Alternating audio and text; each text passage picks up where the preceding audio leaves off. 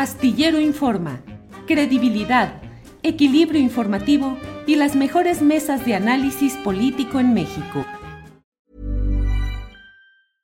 Ready to pop the question? The jewelers at BlueNile.com have got sparkle down to a science with beautiful lab-grown diamonds worthy of your most brilliant moments. Their lab grown diamonds are independently graded and guaranteed identical to natural diamonds, and they're ready to ship to your door. Go to Bluenile.com and use promo code LISTEN to get $50 off your purchase of $500 or more. That's code LISTEN at Bluenile.com for $50 off. Bluenile.com code LISTEN. I'm Sandra, and I'm just the professional your small business was looking for. But you didn't hire me because you didn't use LinkedIn jobs. LinkedIn has professionals you can't find anywhere else, including those who aren't actively looking for a new job but might be open to the perfect role, like me. In a given month, over 70% of LinkedIn users don't visit other leading job sites. So if you're not looking on LinkedIn, you'll miss out on great candidates like Sandra. Start hiring professionals like a professional. Post your free job on linkedin.com/people today.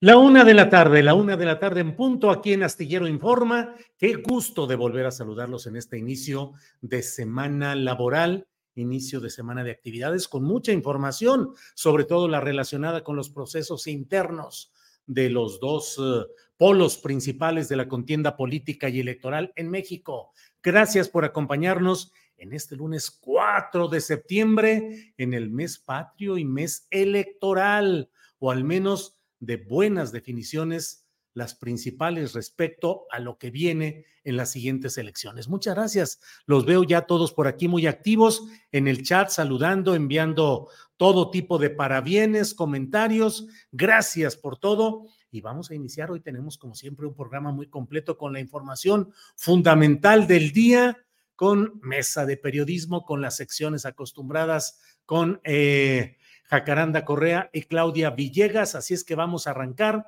y ya está con nosotros de inmediato mi compañera Alex Fernanda para darnos información de este día. Alex, buenas tardes. Hola Julio, ¿cómo estás? Feliz lunes. Bien, Alex, todo al menos con mucho entusiasmo. Empezamos con muchas ganas. ¿Qué tenemos hoy, Alex? Mira, Julio, hoy quiero comenzar contándote que el presidente Andrés Manuel López Obrador asistió al sexto informe del gobernador Alfredo del Mazo que se llevó a cabo en Toluca. Entre los asistentes estaba la gobernadora electa Delfina Gómez, los exgobernadores mexiquenses Erubiel Ávila, Alfredo Aranda, Emilio Chaufet y César Camacho. También pudimos ver personalidades religiosas, representantes de los pueblos originarios, entre otros funcionarios. Del Mazo reconoció el triunfo de la maestra Delfina Gómez y dijo que había sido una decisión histórica. Pero vamos con el video. Triunfo de la maestra Delfina Gómez Álvarez es una decisión histórica de los mexiquenses. Es la primera vez en que una mujer conducirá el destino de la entidad y el reflejo de los nuevos tiempos que vivimos. Por su disposición para llevar adelante una transición institucional y constructiva, hago un reconocimiento a la gobernadora electa, con quien hemos dialogado las acciones, programas y políticas públicas realizadas durante la administración. A la gobernadora electa le deseamos el mayor de los éxitos Estamos convencidos de que si le va bien a ella y a su gobierno, le irá bien al Estado de México. Su gobierno encontrará bases firmes para trabajar en un clima de paz, estabilidad y unidad. Nuestro reconocimiento a la gobernadora electa, la maestra Delfina Gómez Álvarez. Y en la mañanera, el presidente abordó el tema de Alfredo del Mazo. Dijo que no sabía qué decisión tomaría a futuro, pero que con ellos tiene una buena relación. Escuchemos. pues dos orígenes políticos distintos. Sin embargo, nos hemos entendido, se han hecho obras en beneficio del pueblo. Alfredo del Mazo ha sido muy respetuoso, no eh, ha confundido las cosas, no ha hecho politiquería, jamás eh, una declaración en contra del gobierno federal, ha sido muy respetuoso y se lo agradecemos, se lo reconocemos. No sabemos eh, qué decida Alfredo del Mazo hacia adelante, pero eh, con nosotros ha tenido muy buena, mucho, muy buena eh, relación. Por otro lado, el presidente López Obrador anunció que Javier May deja la dirección general de Fonatur para buscar la gubernatura por Tabasco. Destacó que él tiene derecho y que en esta administración ya no hay dedazo. Vamos con el video. Pues ya cierra un ciclo, va a regresar a Tabasco, está pensando y tiene derecho como otros igual, porque aquí no hay dedazo. Eso se acabó. Decide el pueblo. Pero sí quiero agradecer por todo su apoyo. Y ahora va a hacerse cargo el general Oscar David Lozano Águila, va a ser el director general de la empresa de participación estatal mayoritaria Tren Maya. Pasando a otras noticias, el día de ayer Xochitl Gálvez ya recibió el nombramiento oficial para ser la, candidata, la candidata a, rumbo a la presidencia de la oposición al 2024. Durante su intervención que fue en el Ángel de la Independencia, la senadora destacó que van a abrir las puertas de Palacio Nacional porque lleva cinco años cerradas con mentiras y con insultos. Eso fue lo que dijo. También llamó a recordar su regla de oro. Ni huevones, ni rateros, ni pendejos. Eso fue lo que ella dijo, pero vamos con el resumen.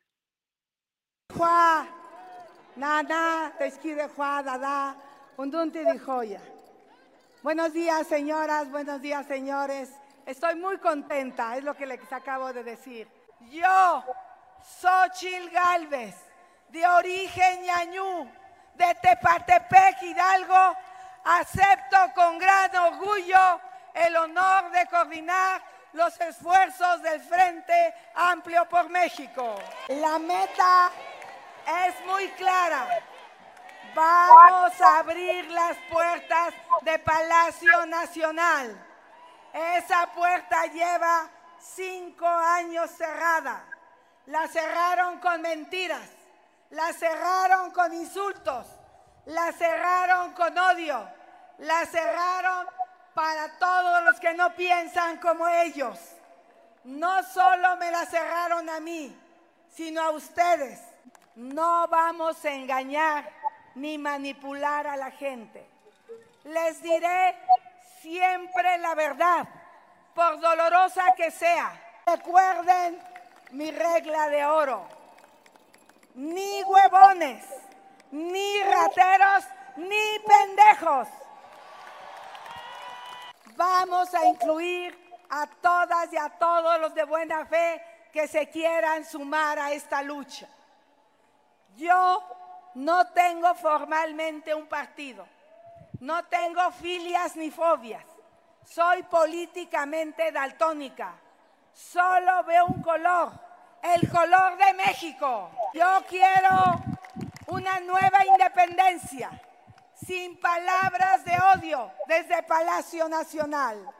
Quiero un México libre de ataduras para quien se esfuerza y se levanta en la mañana no solo a hablar, sino a chambear hubo una participación que llamó mucho la atención. Me refiero a Ceci Flores, madre buscadora, que reiteró su apoyo a Xochil Gálvez. Escuchemos. Quiero agradecerle a tres invitados especiales que hoy me acompañan. Primero a Ceci Flores, que representa a las decenas de mujeres, madres buscadoras que abracé a lo largo de estas ocho semanas. Ceci Flores busca desde hace varios años a sus hijos y a Ceci Flores tampoco le abrieron las puertas de Palacio Nacional.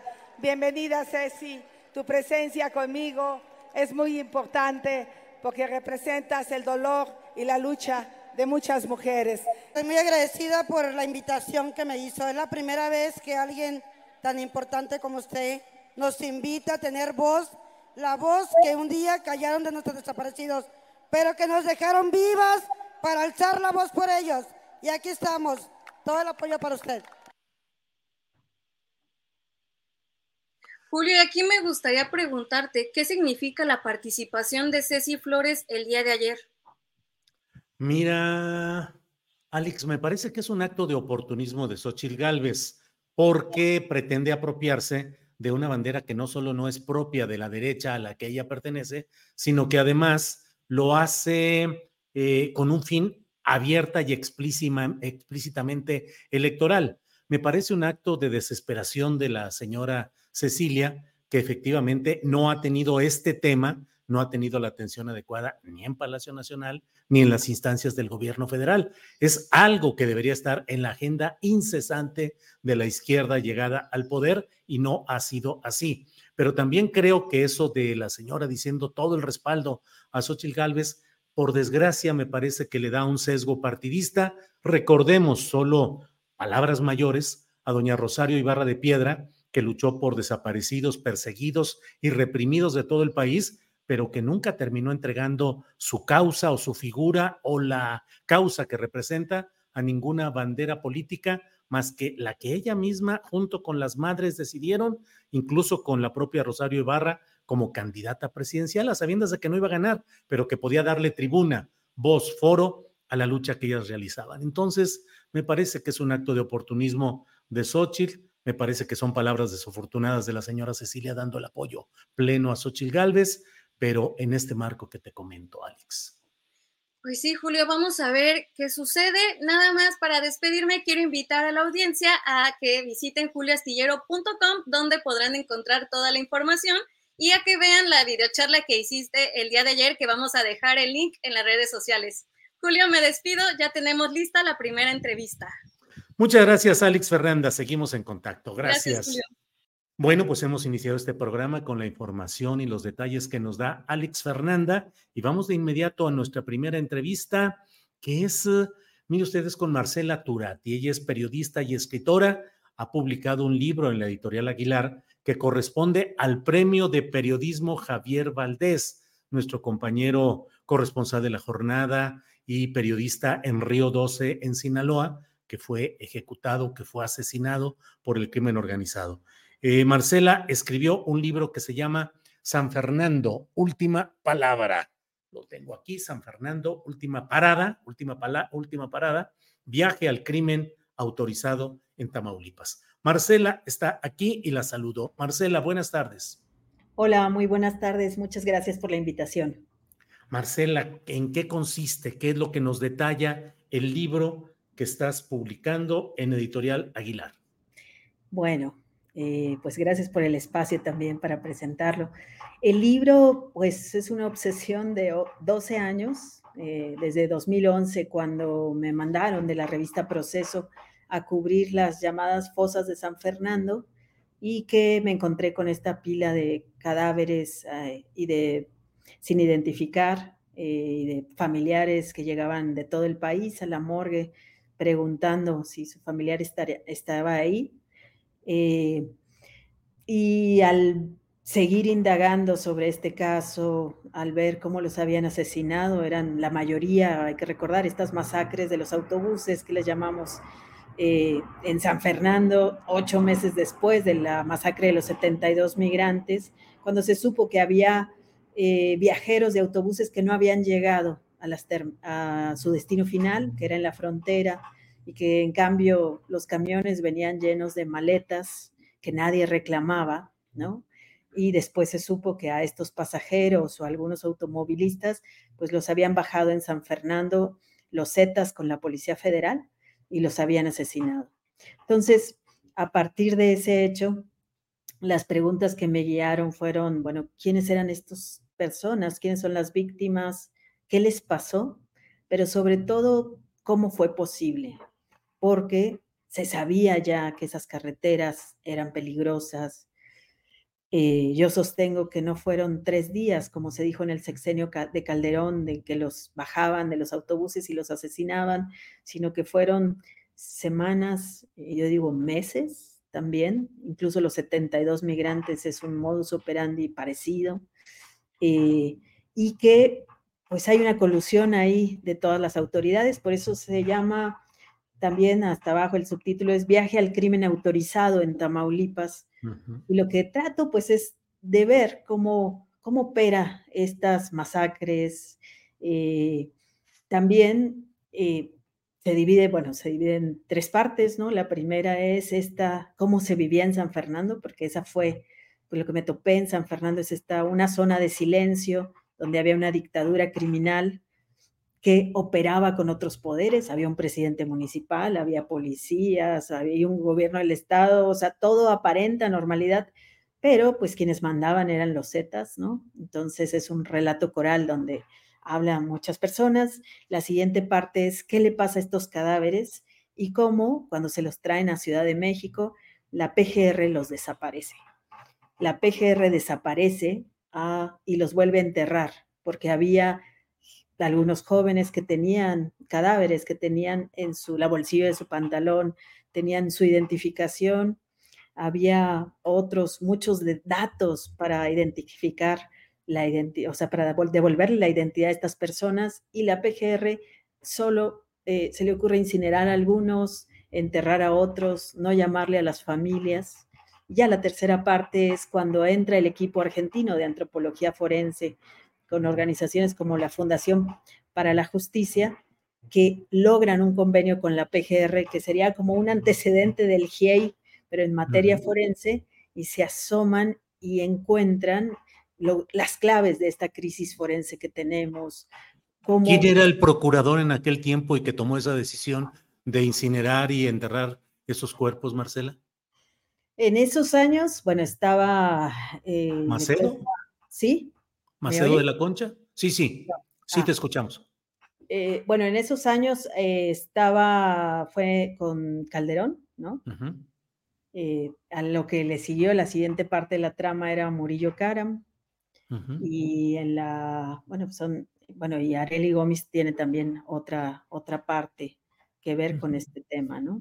Entonces son, son esos, pero pues también habla el CISEN, o sea, lo que, lo que trato es de ver cómo esto ocurre, hablar eh, no nomás las víctimas y la gente en San Fernando, cómo lo vivió, este relato coral que va por capas, como quien dice, sino también eh, esto, el presidente municipal que explica, el del CISEN, eh, qué dice, los de la Secretaría de Comunicaciones y Transportes que tenían este reporte, qué dicen, de migración, o sea, todas las diferentes, la Policía Federal, que a esa, esa le tocaban las denuncias, cómo lo reporta el ejército, qué hace la Marina.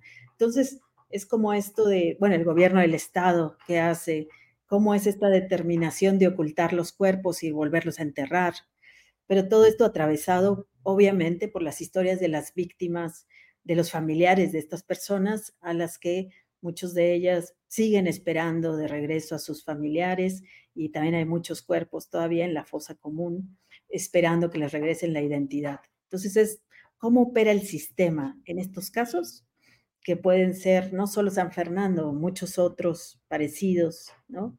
Eh, Lagos de Moreno, o sea, cómo se repite un patrón y este es un sistema que hace pues que no haya prevención, que nadie avise que esas carreteras sean peligrosas, que hay sitios peligrosos, eh, que todo el mundo diga que no les toca y cómo las familias terminan sufriendo y las familias son las que terminan pagando por esto.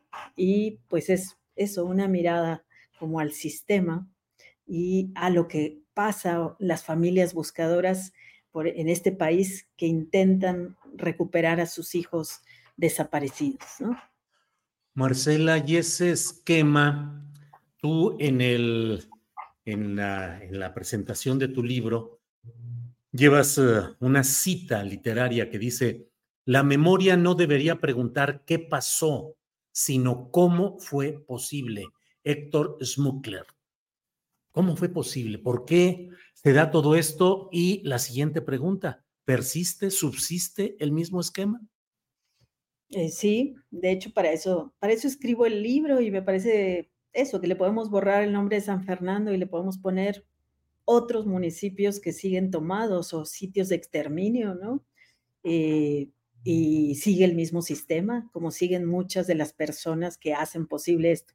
Aquí hay dos tragedias, ¿no? La tragedia de dejar eh, carreteras, ciertas ciudades controladas por el crimen organizado en colusión con las autoridades, ¿no? Que se les permite, que son parte de lo mismo, que te bajan los Zetas, pero también los policías municipales o cualquier otro grupo, no importa, en este fueron los Zetas, en otro será el cártel Jalisco, será otro.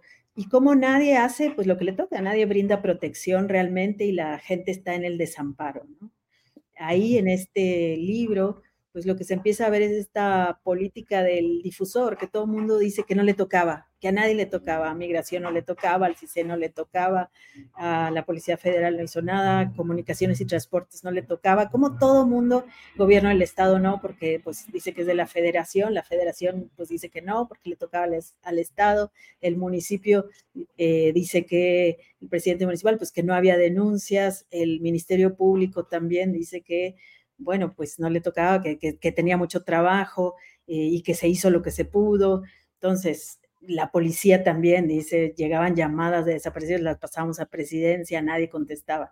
Esa es una parte y la otra parte de la trama es, es cuando ya intervienen las autoridades federales y la PGR atrae el caso y es cuando empieza lo que sigue, que se sigue repitiendo y que se repitió, eh, o sea, que son los mismos actores, yo digo, del caso Ayotzinapa, servicios periciales al servicio de intereses políticos, de eh, eh, también la CEIDO, que secuestra los casos, que no permite a las víctimas saber sus investigaciones y que no le interesa a la subsecretaría está especializada en delincuencia organizada, que ahora cambió de nombre, pues que solo le interesa eh, tener más datos sobre los criminales, pero no le interesa eh, hacer cotejos, o sea, que se hagan los cotejos, avisarle a las familias que el cuerpo de su familiar está ahí, sino lo que les interesa es tener solo información sobre el crimen. Estados Unidos también, pues que cuando llega un capo a Estados Unidos, no se le pregunta por las fosas, no se les pregunta por los desaparecidos, no se les pregunta por las masacres, pues solo por el dinero, solo por las propiedades que tienen, eh, por la droga que pasaron. Y acá, pues, entonces, es, esa otra parte es la parte que yo digo que trata de explicar esta crisis forense, ¿no? Donde interviene también Cancillería, siempre negando ante cuando se le llama a México a rendir cuentas, siempre diciendo que, que aquí no pasa esto, mintiendo a otros países, a las otras, a los, cuando les piden embajadores centroamericanos diciéndoles que no es cierto, que no son migrantes las víctimas cuando sí son. Entonces, como todo mundo, el sistema se protege y todos se protegen y a la mera hora, pues tenemos esto que se repite y se repite y se repite, ¿no? Marcela, en el chat hay algunos comentarios que me parecen totalmente reprobables, pero bueno, lo comento, te lo muestro este. Dice Esba Díaz, dice, ¿y qué más, Julio? Eso ya está muy trillado. Hemos entrado a la etapa de la normalización, del cinismo, de pretender que este tipo de cosas documentadas ampliamente, profesionalmente, pues eh, ya no, eso, pues eso ya lo sabemos, hombre.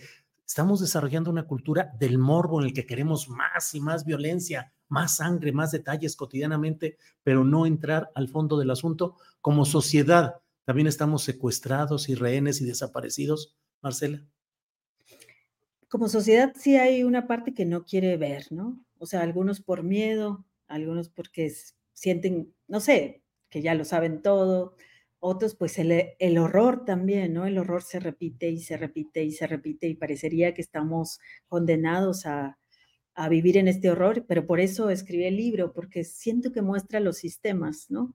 Y lo hace de una manera narrativa, donde me meto o escucho y se, quien lea el libro puede ver cómo se vive desde adentro de un sitio donde que, que vive bajo una dictadura criminal, donde la población está en el desamparo, puede también entender, bueno, acompañarme a todos estos años cubriendo tantos familiares que, de personas desaparecidas que están en este laberinto lleno de puertas falsas, ¿no?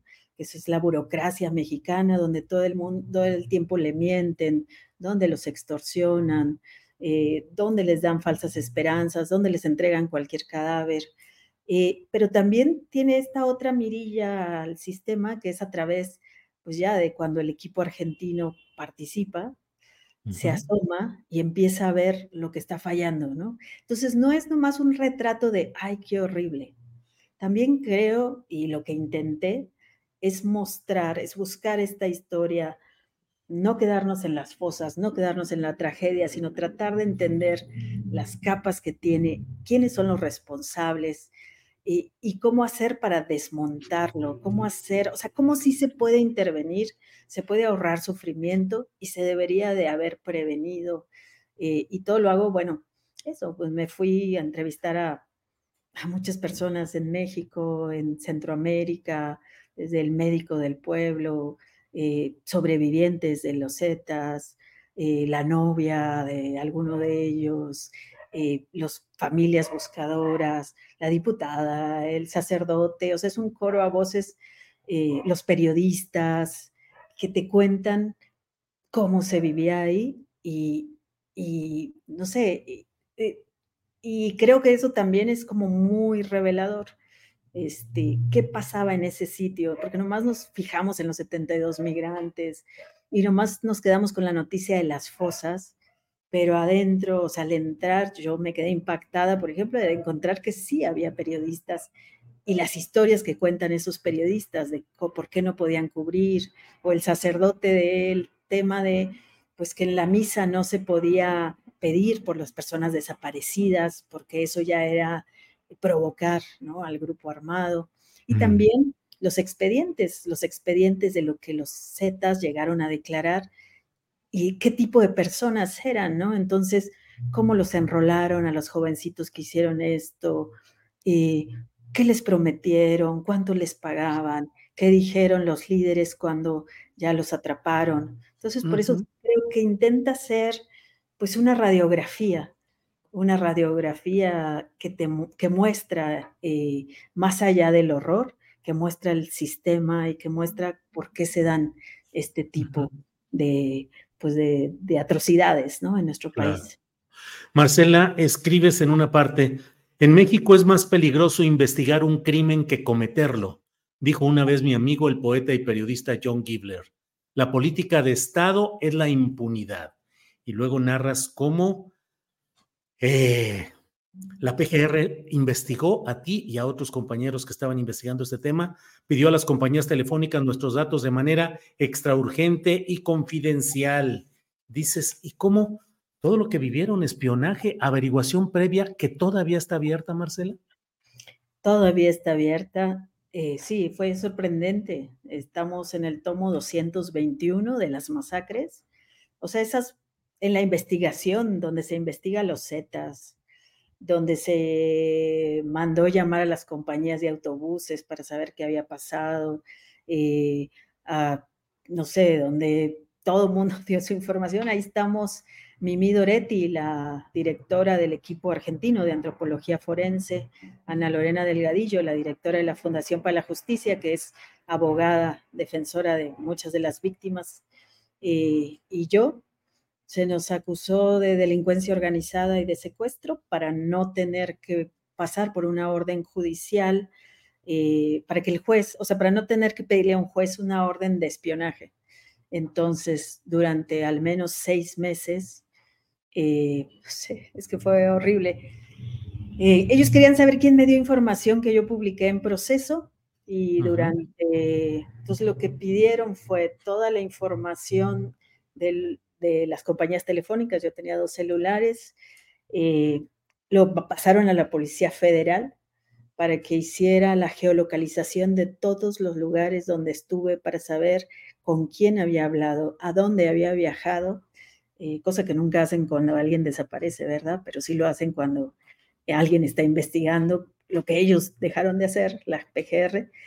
Eh, le pidieron a la Cancillería que les dé toda mi ficha con la que, me, con la que pedí mi pasaporte para hacerme pruebas grafoscópicas, también de la abogada, eh, todos mis datos personales y al final hacer un cruce, un cruce para saber dónde estuvimos en esos meses, que son los meses que yo también y Mimi eh, cubría, yo estaba en Ayotzinapa, también cubría Ayotzinapa, Mimi Doretti pues era importantísima en el caso Ayotzinapa, pues para saber si nos habíamos visto, para saber si, o sea, para imputar de que como si ellas me hubieran pasado la información.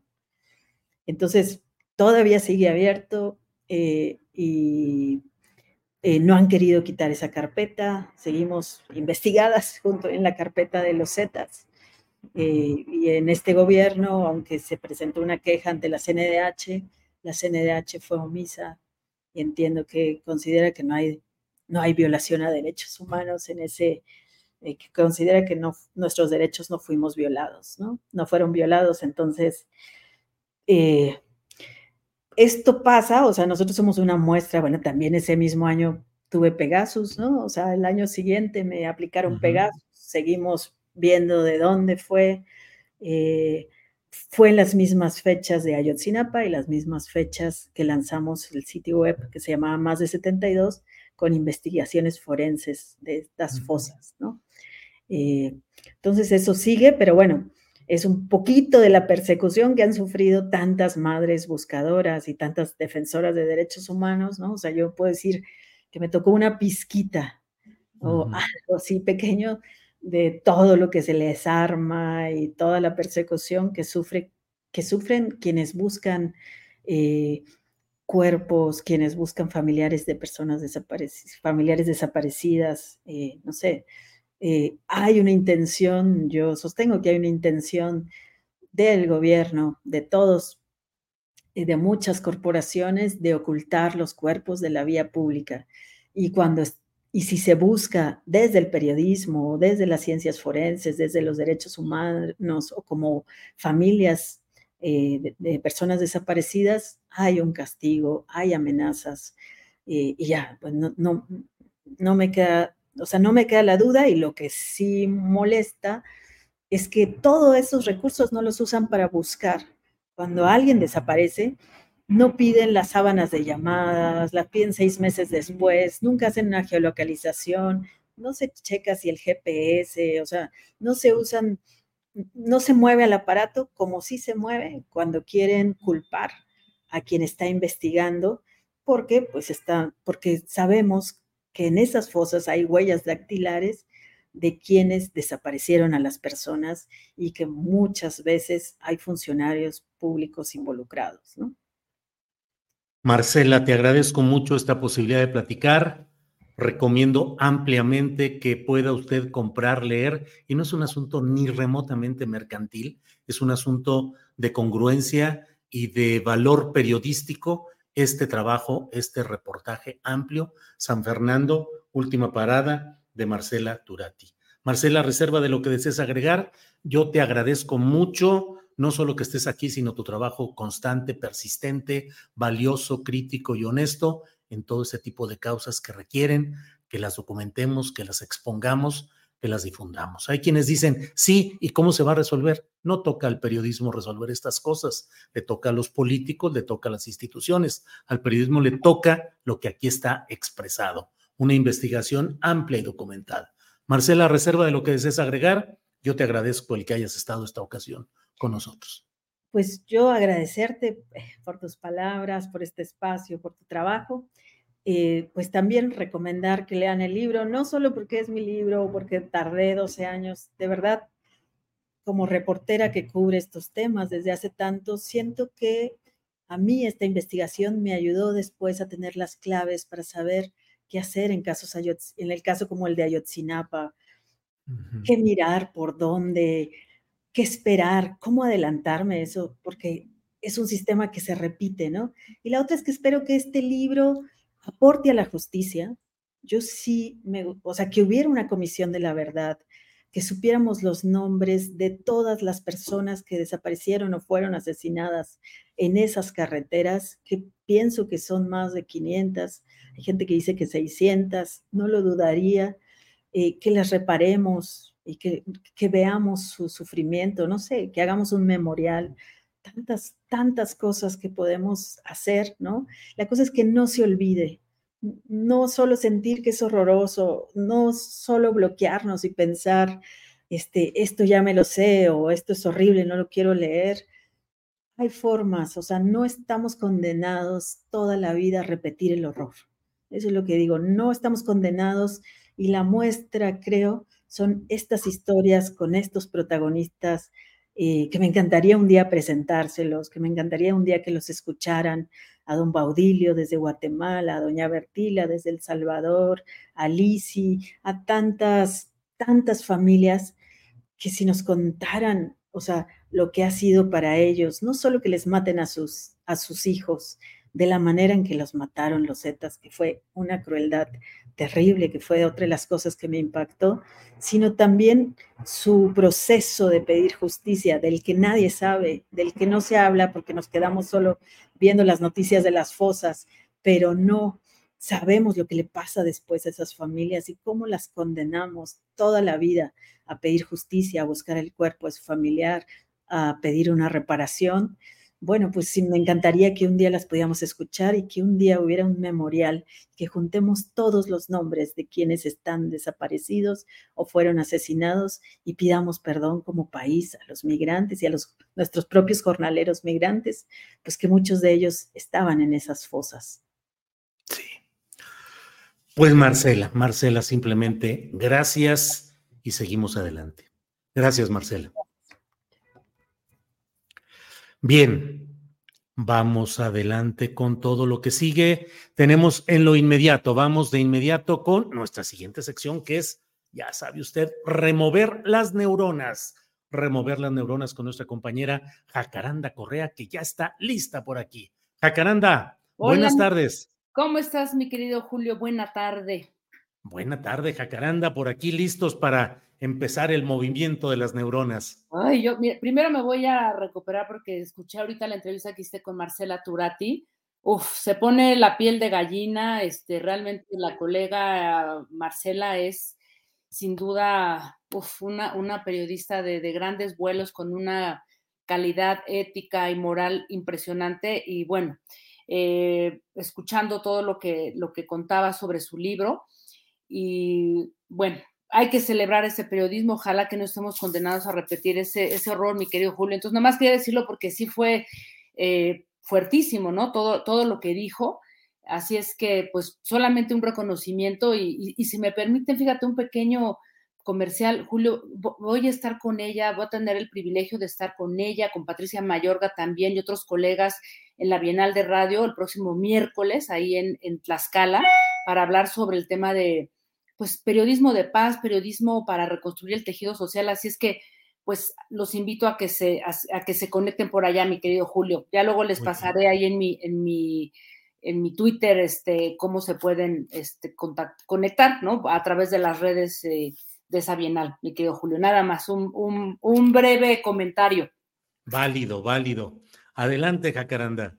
Bien, pues mira, este Julio, hoy quiero terminar con una muy breve reflexión a propósito de lo que comencé a hablar la semana pasada con los libros de texto, me clavé, me clavé, me clavé en, la textura porque fíjate que yo me di, eh, sabes, estaba, yo como entre enojada, impactada con los argumentos, eh, bueno, no argumentos, con esas tonterías que repitieron tantos periodistas, si se les puede llamar así, de que el virus del comunismo, bueno, en fin, periodistas que, no tienen, digamos que la verdad como, como lugar a conseguir, sino más bien intereses y, pues muy triste también, ¿no? Porque de alguna manera eso pone en entredicho una buena parte del periodismo. En fin, entonces yo sí me he dado a la tarea, Julio, de estar ahí este, entrándole porque ya que la semana pasada hablé de cómo había una cercanía con las escuelas activas. Entonces hoy quiero nada más eh, perfilar y,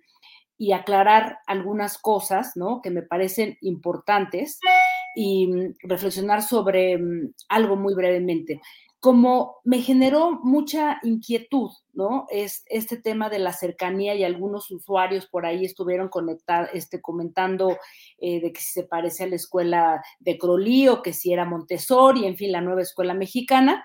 Revisé algunos programas y fui a visitar la escuela de Crolí porque eh, hay como, como que en el imaginario, Julio, a ver si tú estás de acuerdo, mucha gente, eh, no solamente en mi generación o, en otras, este, eh, siempre hubo como que esta idea de que quienes habían estudiado en las escuelas activas tenían un pensamiento o más complejo o más intuitivo, ¿no? Mucho más eh, desarrollado o habilitado para las artes. Entonces, eso como que siempre estuvo ahí en el imaginario. Entonces, yo me preguntaba, y ahora que eh, la nueva escuela mexicana, cuando me dijeron los directores, las codirectoras de, de, Crolí, que sí, que les había caído como, al, eh, como anillo al dedo la nueva escuela mexicana, porque es lo que vienen haciendo en esa escuela desde hace décadas.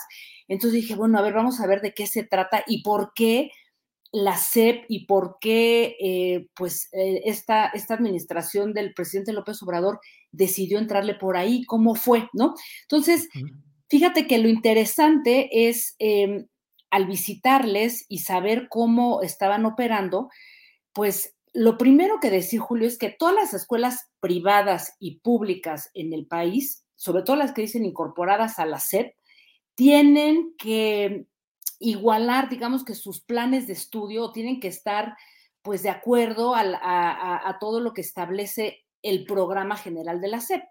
Y entonces hay escuelas como estas, estas activas, ¿no? En este caso, este de Crowley, que pues habían trabajado a, contracorriente durante décadas porque decían, bueno, ¿y esto qué es, no? Cuando ellos tenían un programa muy avanzado que ahora pues es el que está implementando la nueva escuela mexicana.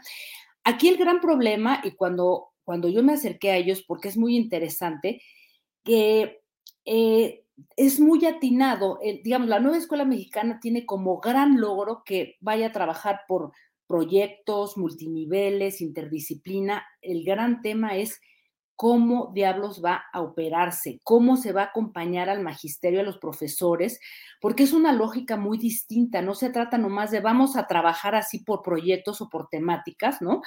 Em, en el centro de todo esto están una serie de asambleas, fíjate que si esa palabra cae en manos de cualquier este odiador de este gobierno, imagínate tú, Comunismo. Comunismo, asambleas, ¿cómo es esto? Se van a disertar ahí los alumnos. Entonces, aquí me decían, claro, son asambleas donde discurren los alumnos, lo mismo de primero, segundo, tercero, cuarto y quinto y sexto, sobre diversas temáticas que tienen que ver, aquí en la nueva escuela mexicana se le llama comunidad, acá dicen, bueno, pues desde sus casas, desde sus entornos, ¿no?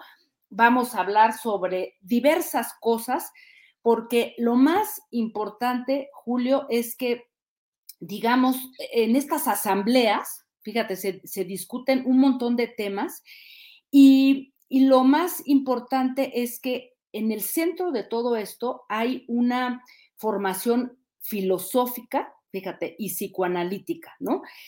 En, digamos que en, su formación, justo a propósito de esta discusión absurda que se dio de que desaparecían las, matemáticas, pues aquí me decían, pues déjame te cuento que aquí nuestros niños y niñas aprenden, pues, no sé, así como a contar o las sumas y las restas como por ahí de cuarto, de primaria, quinto, y nosotros les decimos a los padres, las madres de familia, aguanten, porque las matemáticas no es un proceso de uno más uno, dos, cuánto es dos entre dos, o sea, no es sumar lo que ellos llaman el algoritmo, no son las bolitas ni los palitos, sino es la comprensión de un todo, lo que está planteando la nueva escuela mexicana. Julio, ahora bien, yo insisto, ¿cómo se va a llevar a cabo esto? Porque ciertamente, aunque ya hay maestros, ya hay escuelas en México, para los que no saben, a mí me ha tocado visitar escuelas multinivel, sobre todo este, rurales, maestros que dan clases a niños de primero a sexto o de cuarto a sexto, y entonces ahí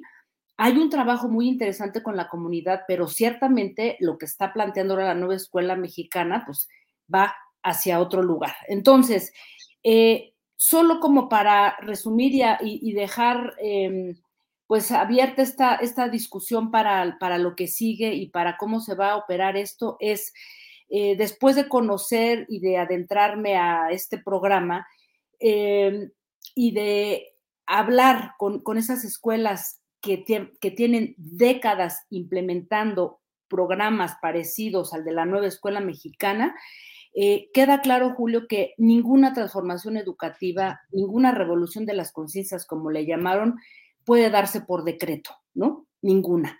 Es un proceso, es un camino que requiere poner a toda la niñez, o sea, niños, niñas, adolescentes, en el centro de la educación, no al revés, no decir, ahora que los niños se adapten a los libros de texto o a los programas o a los planes de estudio. No, eso no va a funcionar. Y aquí el gran problema y a lo que se enfrentan incluso estas escuelas activas y lo que se van a enfrentar eh, quienes vayan a implementar la nueva escuela mexicana, las escuelas públicas, es a ese elefante reumático, Julio, que soporta a la SEP y que son los inspectores los que dicen, a ver, pásame tu programa, cómo vas a hacerlo, eh, pásamelo por un año, o sea, ese elefante reumático más todos los intereses políticos que pueden acompañar a la nueva escuela mexicana, va a ser el gran reto para realmente lograr un avance o una revolución educativa que, insisto, no se puede hacer por decreto ni va a ser de la noche a la mañana, mi querido Julio. Así es que yo con esto terminaría, eh, eh, me apasionó el, tema, la verdad, creo que es algo muy interesante y entonces solamente quería yo aquí traer estas, este, pues compartir estas inquietudes y estas reflexiones, mi querido Julio. Muy bien, Jacaranda, que además tuvo mucha difusión y mucho interés el anterior segmento en el cual tu participación eh, pues es que está en el tema ahorita del análisis, de la polémica, de la polarización incluso. Así es que muy bien por todo esto que nos aportas, Jacaranda. Pues así es, mi querido Julio, y bueno, pues a, seguirle y, ojalá que, este, pues que se sigan dando aquí eh, ese tipo de, reflexiones, mi querido Julio, más allá de todo el, el alaraque y el grito y el sombrerazo de, pseudoperiodistas que pues ni leen ni, ni, nada y solamente están ahí diciendo cualquier cantidad de, tonterías, mi querido Julio. Bueno, pues seguimos en contacto. Gracias, Jacaranda. Gracias y hasta pronto. Hasta pronto. Un abrazo a todas. Igual, hasta luego. Bien, pues hay mucha información. Eh, hay reportes de balaceras en Matamoros. Por otra parte, eh, el diputado Emanuel Reyes y otros representantes de Marcelo Ebrard denuncian irregularidades en el levantamiento de la encuesta de Morena. Eh, hablan de que debe entrar en acción rápidamente Mario Delgado, Alfonso Durazo, para detener lo que ellos dicen que son prácticas desleales. Ayer hubo un video en el cual se dio cuenta de cómo eh, supuestamente el esposo de una funcionaria del bienestar en Chiapas llevaba eh, pues documentación electoral. Recuerde que formalmente mañana están citados a las 10 de la mañana los, uh, eh, los candidatos y la candidata a la coordinación de la 4T, las llamadas corcholatas. Tiene una reunión que supuestamente está programada a las 10 de la mañana con Mario Delgado y con Alfonso Durazo para que conozca, para que se vaya conociendo el resultado de la encuesta que hoy es el último día Hoy es el momento en el cual se agregó un día más por las quejas que se estaban dando. Y bueno, desde ahora hay quienes se preguntan si con esta rapidez va a poder ser procesado adecuadamente, metodológicamente, el cúmulo de información para que mañana le sea notificado el resultado a los aspirantes y el miércoles formalmente se dé a conocer el resultado. El propio presidente de la República ha dicho Recuerden que pasado mañana entrego el bastón de mando de la 4T. Él dice que él va a seguir todavía como presidente de la República, como es obvio y como es constitucional, pero que el mando del movimiento de la 4T, él va a entregar ese bastón de mando en su momento. Así es que, pues vamos a esperar qué es lo que sucede en todo este ambiente y esta, este tema del cual le estoy hablando. De Matamoros, bueno, pues hay el Consulado General de los Estados Unidos en Matamoros emitió una alerta para sus empleados. Estoy leyendo lo que publica en Milenio Digital. Dice, cuatro personas abatidas y diversas balaceras se reportaron este lunes en Matamoros, Tamaulipas, en diversos puntos de la ciudad. Em, la Marina ha sobrevolado parte del sur poniente de la ciudad. Incluso se realizó un aterrizaje en el fraccionamiento Valle de los Reyes. Es parte de lo que está sucediendo y desde luego, bueno, pues el análisis y los comentarios, la polémica relacionada con este hecho de que el presidente de la República ha ido de manera insólita, porque él no había ido a ningún eh, informe de gobiernos, de gobernadores opositores, eh, y en muchos casos ni siquiera a informes de gobiernos morenistas, y ahora tuvo la especial deferencia de ir a Toluca a presenciar eh, el sexto y último informe de Alfredo del Mazo. Yo debo reiterar lo que he dicho en muchas ocasiones en mi juicio respecto a lo que significa. A ver, espérenme tantito. ¿Ya está Claudia por ahí? Este, déjenme ver. Ya. Bien. Reitero lo que he dicho en más de una ocasión, el hecho de que mm, a mí me parece que ha sido un gobierno pésimo, deplorable, el de Alfredo del Mazo, un holograma que ha simulado gobernar uno de los más importantes estados del país y cuando el presidente dice no ha decidido del Mazo cuál es su futuro y ante la expectativa de otro cargo diplomático o algún otro premio político, yo digo, pues es que en realidad Alfredo del Mazo debería estar rindiendo cuentas de todo el daño que le hizo al Estado de México. Bueno, vamos de inmediato ya eh, con mi compañera eh, Claudia Villegas, directora de la revista Fortuna, periodista y directora, quien está con nosotros para su comentario económico. Claudia, buenas tardes. Hola Julio, muy buenas tardes. ¿Cómo están? Bien, Claudia, aquí todos listos, trabajando, esperando tu comentario de hoy y preparándonos para las 8 de la noche, en que hoy tendrás también tu programa Economía Social aquí en el canal Astillero. Hoy, ¿de qué nos vas a hablar, Claudia? Julio, vamos a platicar sobre las expectativas de crecimiento para la economía y también las expectativas de que la inflación que hemos dicho ha sido terca y resiliente. Bueno, pues el Banco de México dio a conocer una encuesta entre analistas del sector privado y nos dicen que el estimado de inflación para este año pasa de 4 hasta 4.66. ¿Y por qué está sucediendo esto cuando el Banco de México la semana pasada hablábamos de que no habría necesidad de aumentar tasas? La mala noticia es que se van a mantener en niveles de 11.25. Es porque tenemos un periodo electoral que está generando factores que no forman parte de la situación de, inflación que ha sido persistente. ¿A qué me refiero? Hay dinero de más en la economía y esto también está generando lo que el Banco de México, Julio, amigos y amigas de Astillero, ha llamado factores idiosincráticos. Un ejemplo, Julio, el fin de semana uno va, hace la despensa y pregunta, el kilo de limón, ¿por qué está otra vez en 60 pesos. Y la gente de, de a pie, pues nos enteramos de que afortunadamente la Guardia Nacional ya está por allá en Michoacán. Lo mismo sucede con el aguacate.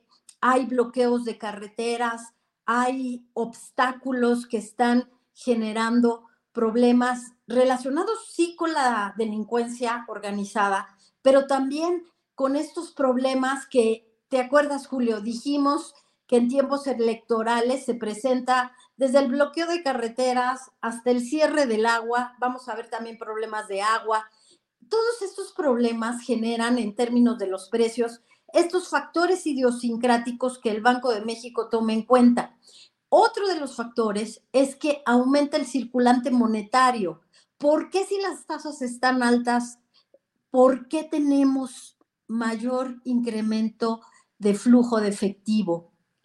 no podemos negarlo. Eso hay análisis y hay investigaciones académicas. Hay dinero que se mueve en campañas políticas, en procesos electorales previos. Se mueve dinero en efectivo, Julio. Eh, pues vaya que es un tema muy delicado porque al menos lo que yo entiendo, Claudia, es que ese proceso electoral con el flujo de dinero en efectivo, que debe ser alto para que esté causando este tipo de impactos, y por otra parte, eh, este tipo de hechos como los controles de los grupos del crimen organizado a la producción o a la venta y comercialización de ciertos productos, y por otro lado, la, mm, eh, la acción mm, de control que ejerce de manera legal la Guardia Nacional, está provocando todo este tema de inflación, pues eh, resulta complicado porque además esto va a seguir adelante con más fuerza, creo yo, Claudia. Sin duda, y para dar un dato que debe de alguna manera eh, confirmar esta, esta afirmación, Julio, la base monetaria viene aumentando cuando ya había logrado caer previo a los periodos de euforia electoral. También las remesas generan este efectivo que eh, sabemos, las remesas están incrementando también de manera histórica.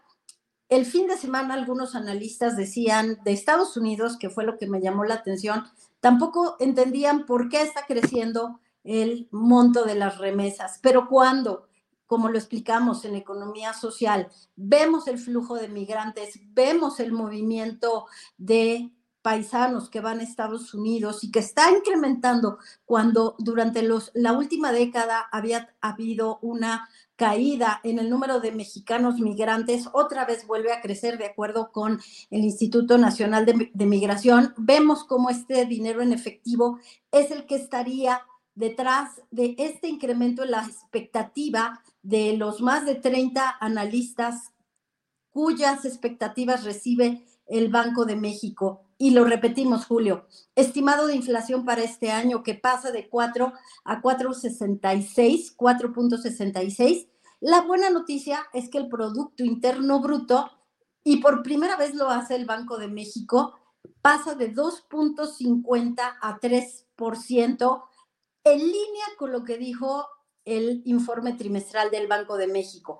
¿Qué quiero decir, Julio? Que a pesar de que la inflación va a ser persistente y habrá una época de mayor circulante monetario en la economía, el Banco de México considera que no habrá un factor inflacionario que impida que la economía llegue al 3%. Pero yo te voy a comentar algo adicional.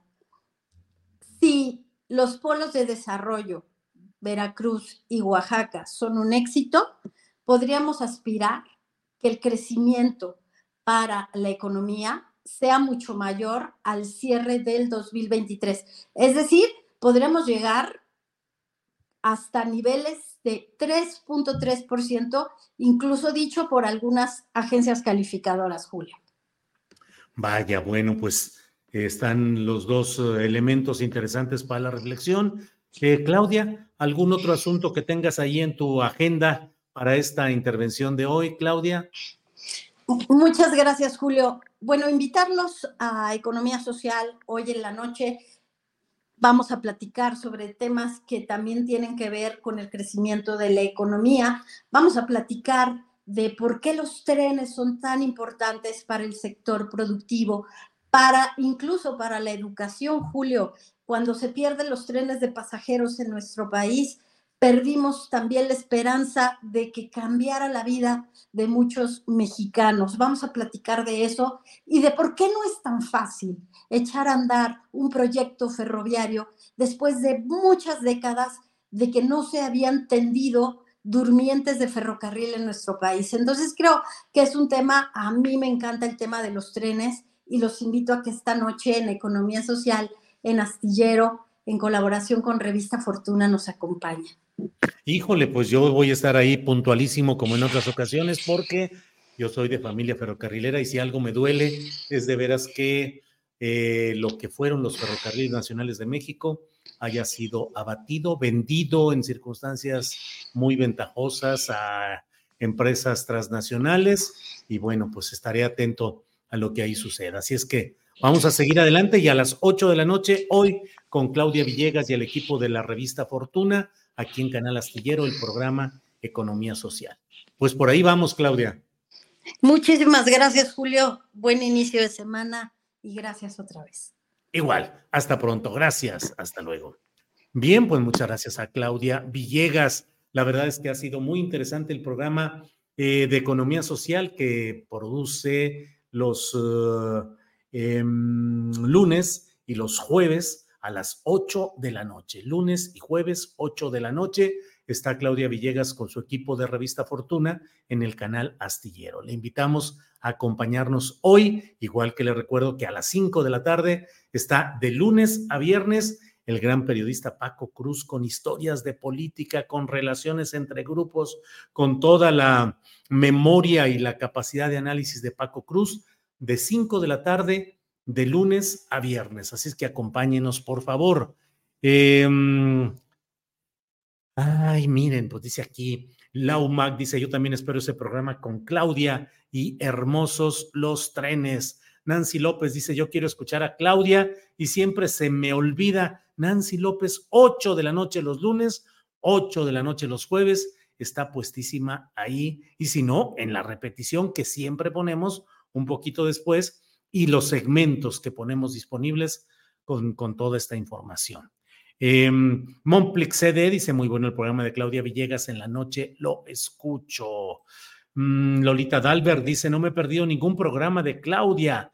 MX, MX, MX, muy bien, miren, muy bien todo esto, lo que implica el... Um, eh, aquí le dicen, Miguel Ángel García dice, activa la campanita, Nancy.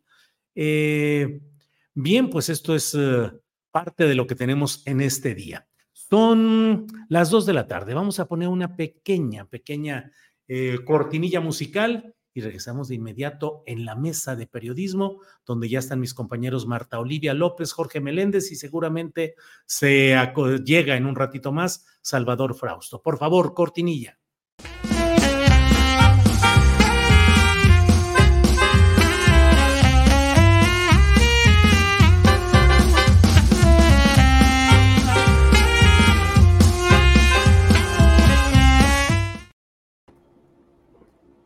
Ya estamos aquí. Jorge Meléndez, buenas tardes. Buenas tardes. Burrow is a furniture company known for timeless design and thoughtful construction and free shipping, and that extends to their outdoor collection. Their outdoor furniture is built to withstand the elements, featuring rust-proof stainless steel hardware, weather-ready teak, and quick-dry foam cushions. For Memorial Day, get 15% off your Burrow purchase at burrow.com/acast and up to 25% off outdoor. That's up to 25% off outdoor furniture at burrow.com slash ACAST. I'm Sandra, and I'm just the professional your small business was looking for. But you didn't hire me because you didn't use LinkedIn jobs. LinkedIn has professionals you can't find anywhere else, including those who aren't actively looking for a new job, but might be open to the perfect role, like me. In a given month, over 70% of LinkedIn users don't visit other leading job sites. So if you're not looking on LinkedIn, you'll miss out on great candidates like Sandra. Start hiring professionals like a professional. Post your free job on linkedin.com/people today. Julio, un abrazo a Marta Olivia y esperamos con ansia al hombre de la barba multicolor. Exacto, multicolor. Así es, Jorge Meléndez. Marta Olivia López, buenas tardes, Marta Olivia. Tu micrófono, Marta Olivia. Desactivo. ¿Qué tal, Julio? Muy buenas tardes. buenas tardes a Jorge Meléndez también. Parece que le anda haciendo competencia a Frausto, ¿no? Sí, al menos se te ve. O ya se está poniendo a tu lado. No, ¿eh? ¿No? No, no, no, yo no me la pinto como el gran Salvador Frausto que le da sobre pues todo, la, la, trae, pero luego la trae de otros colores. La iluminación sí te da un cierto tono ah, azuláceo, fíjate. es que está haciendo mucho sol por acá y quizás eso sea lo que ocurre.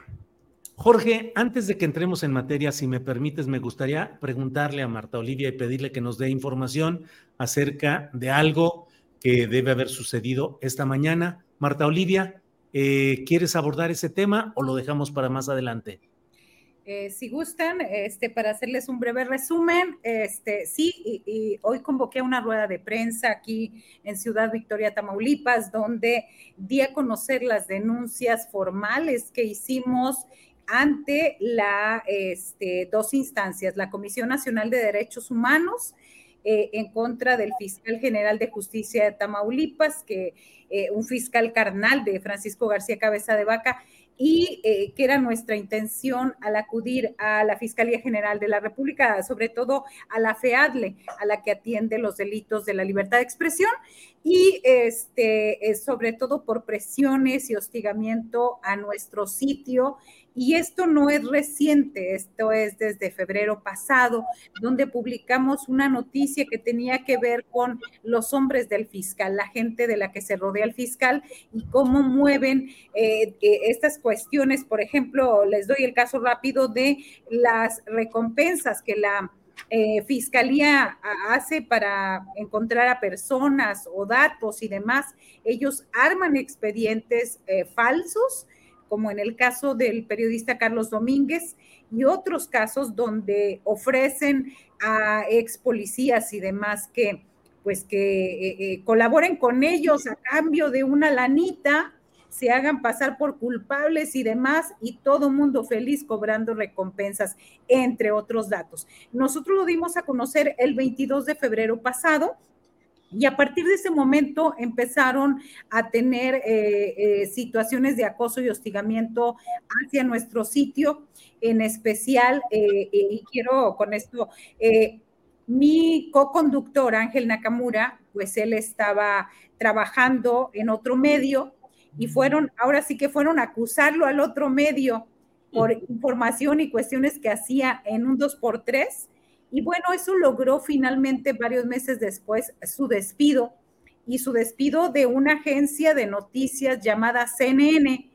que son o se manejan como los adalides de la democracia y la libertad de expresión, pues no hubo tanta, no hubo tanta porque el jefe de prensa de, la fiscalía le habló al jefe de información de CNN México, pues para que le jalara las orejas a Nakamura. Lo que logró fue el despido posterior. Entonces, hicimos esas denuncias en CNDH contra el fiscal y el director de comunicación social y ya en, la FEADLE contra ellos dos y también contra Francisco García Cabeza de Vaca por el acoso, esta amenaza, amenaza de demanda.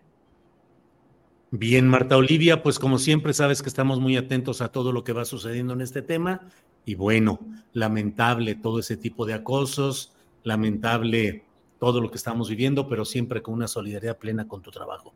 Gracias, Marta Olivia.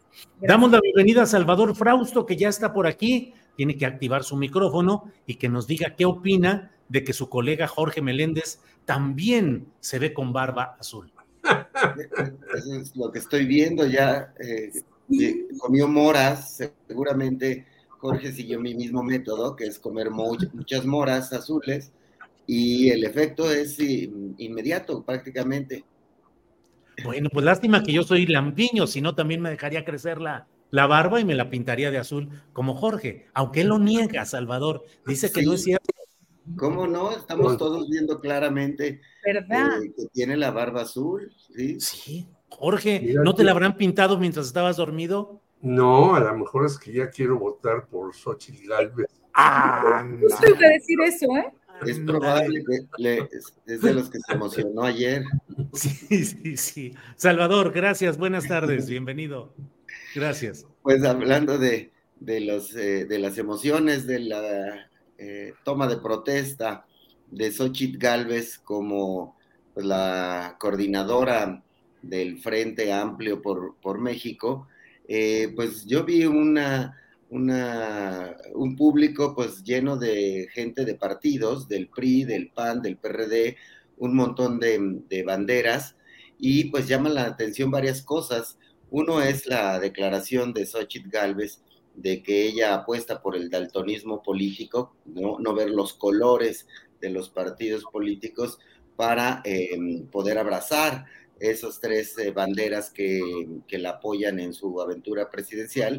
Y pues la impresión que me da es que eh, va a ser muy difícil que convenza al 40, 45% de los ciudadanos de que se vuelvan o nos volvamos daltónicos políticos y apoyemos una opción de estas tres fuerzas políticas eh, pues que son las que están peor evaluadas en las, según las mediciones de opinión pública. El PRI es el partido más repudiado, le sigue el PAN eh, y el eh, PRD.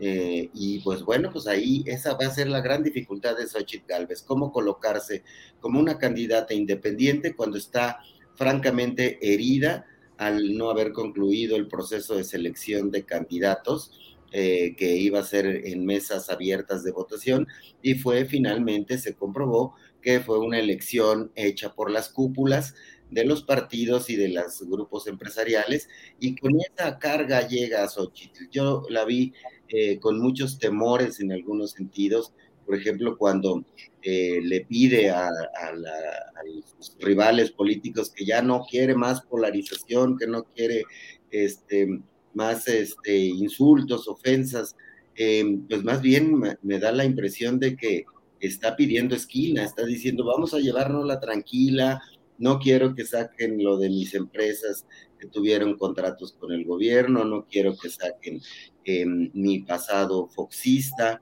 Eh, a mí me, sentí una candidata con muchas fragilidades, con un discurso lleno de lugares comunes y muy frívola, muy superflua, que eh, se dirigió a las, a las bases de que llegaron ahí al Ángel de la Independencia. Y bueno, pues eso le granjeará em, algunos apoyos en la base opositora que de, plano tiene decidido votar por quien sea que no, em, que sea enemigo de López Obrador, pero es muy difícil que salte en esa cerca del 30% de apoyos que tiene esa franja del electorado. Xochitl sigue viendo la contienda electoral detrás de la cerca del PRIAN y de eh, su pasado ligado a la corrupción y a los privilegios. Gracias, Salvador. Em, Jorge Meléndez, hubo una parte en el discurso de Xochitl Gálvez que a mí me llamó mucho la atención porque dijo, comillas, soy ingeniera y para mí los problemas no se arreglan con ideología, sino con soluciones.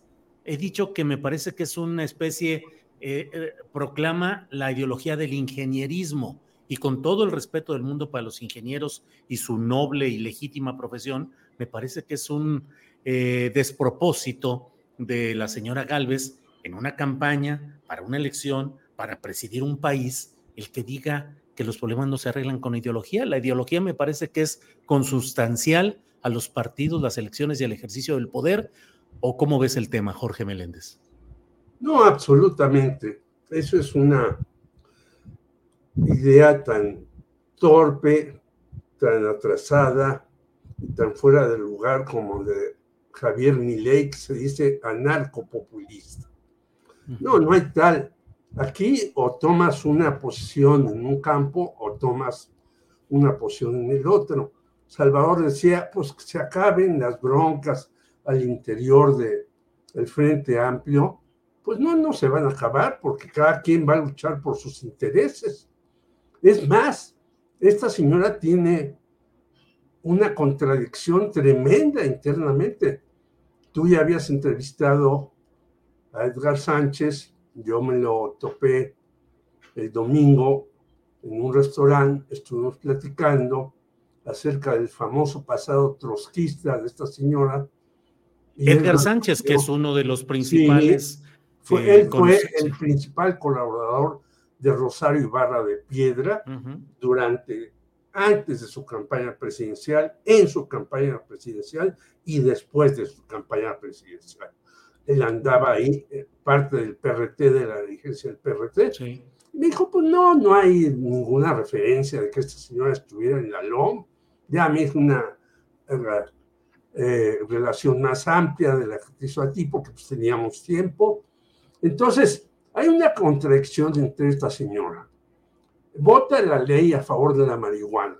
Bueno, los panistas que están en contra de esto y de las relaciones homoparentales y de las relaciones eh, sexuales y demás, van a votar por Xochitl Galvez o Xochitl Galvez va a rehuir este tipo de asuntos. Es como pusieron los caricaturistas que dijo, no, estarán aquí ni los guabones, ni los rateros, ni los qué. Y atrás de ella, pues veía uno su elenco. Claro, ella trató de disfrazarlo invitando a personas, a madres que luchan por el asunto de los desaparecidos y otras tendencias para tener una escenografía diferente. Pero bueno, esta nadie se lo compra y hay un artículo en donde dice que los eh, que están en un instituto de Euroasia, pues no le ven ninguna posibilidad de que gane la presidencia. Lo que sí está apostando es por quitarle votos a Morena y que Morena no pueda tener los dos tercios para hacer los cambios sociales que se necesitan y demás. Pero que remonte Xochitl, pues está dificilísimo. Ella misma es una gran contradicción. Lo que habla en sus discursos es un vacío totalmente ideológico porque así lo necesita. Pero este eh, vacío ideológico la va a desbordar y va a tener que tomar posiciones que van a repercutir desde su equipo de campaña. Y yo quisiera finalizar esta parte diciéndote que un grupo de izquierdistas que apoyaron a Vicente Fox, encabezados por Jorge Castañeda, y estoy consiguiendo la lista eh, total, ya están incorporados en el grupo de Xochitl Galvez, queriendo hacerla ganar.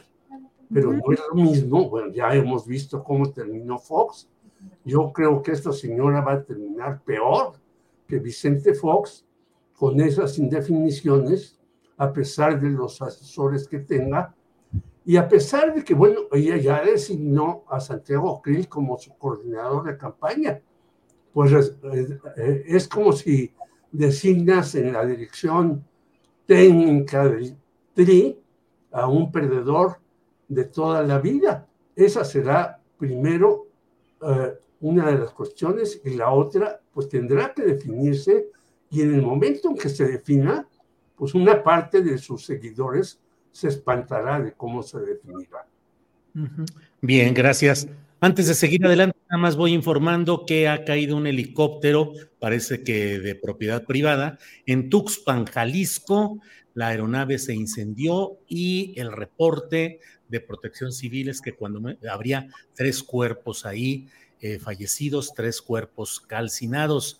Se desplomó en Tuxpan, Jalisco, en una zona conocida como La Higuera. No hay mayor información, solo esta que va en curso. Marta Olivia, ¿cómo viste el eh, acto ayer de Xochitl Galvez? La asistencia, el discurso, eh, los partidos, la referencia que creo que es la más sonada porque era sonante la de la regla de oro contra huevones, rateros y pendejos. Qué bueno. ¿Qué opinas de todo ello, Marta Olivia? Sí, eh, Julio, yo me centro en el discurso. Me llama la atención que la senadora del PAN, porque Xochil Gálvez todavía no solicita licencia y sigue haciendo precampaña con su sueldo de legisladora, utilice una palabra que por años ha identificado el movimiento que encabeza Andrés Manuel López Obrador. Me refiero a la palabra esperanza.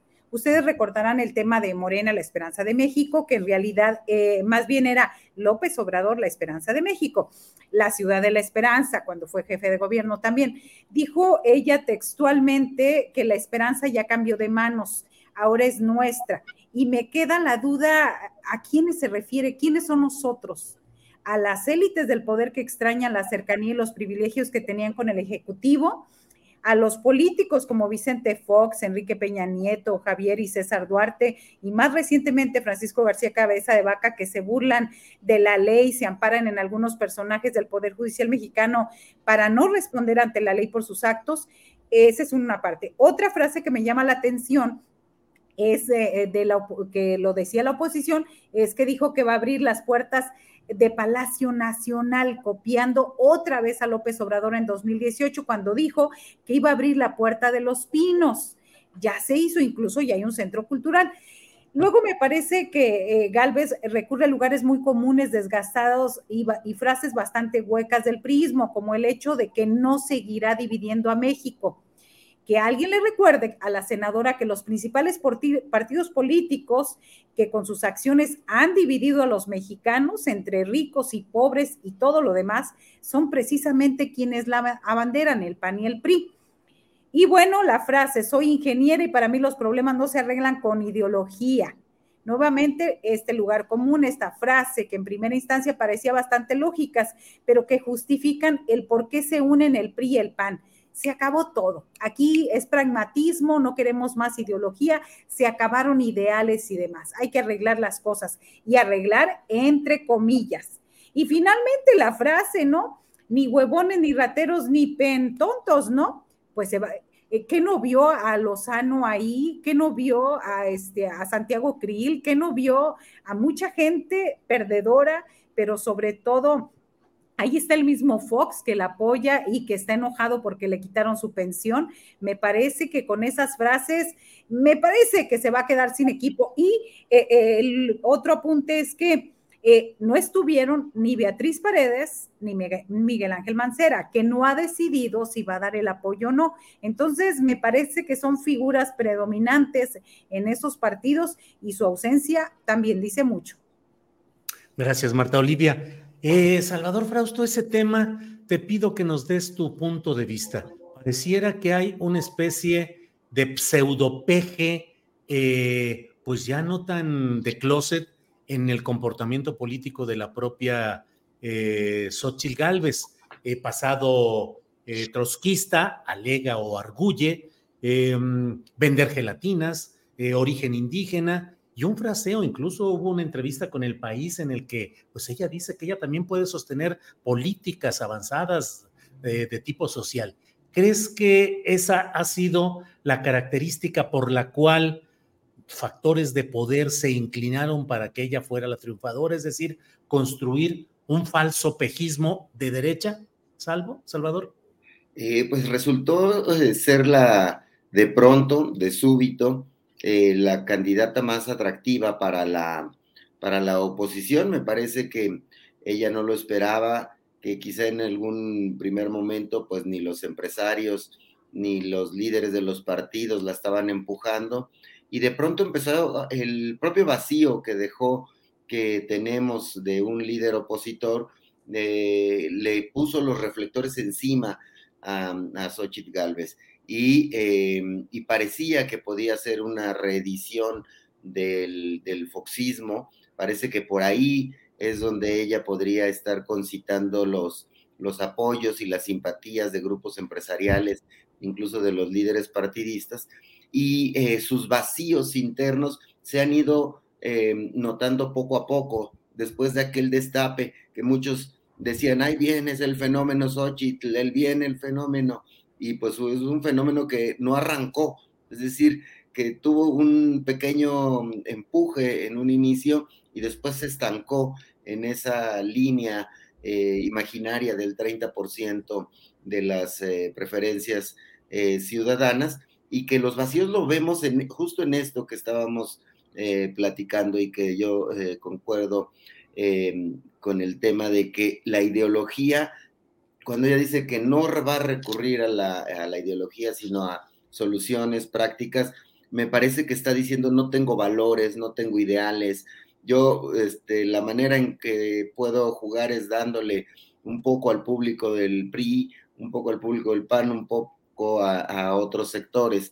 Y cuando dice eh, no acepto huevones, está implícita aquella idea que tienen las em, algunas élites de que los jóvenes que no consiguen trabajo es porque son huevones, que los ninis es porque son huevones, que las madres solteras no consiguen trabajo porque son huevonas y que si ya se tienen que poner a trabajar. En otra parte del discurso, eh, ella dice, yo voy a poner a, los mexicanos a, a, trabajar, a estar, es decir, piensa como un gerente, que va a llegar a, una empresa con su látigo a impulsar a que todas las personas produzcan y pues eso está muy anclado en todas las ideas que tienen el neoliberalismo y los tecnócratas.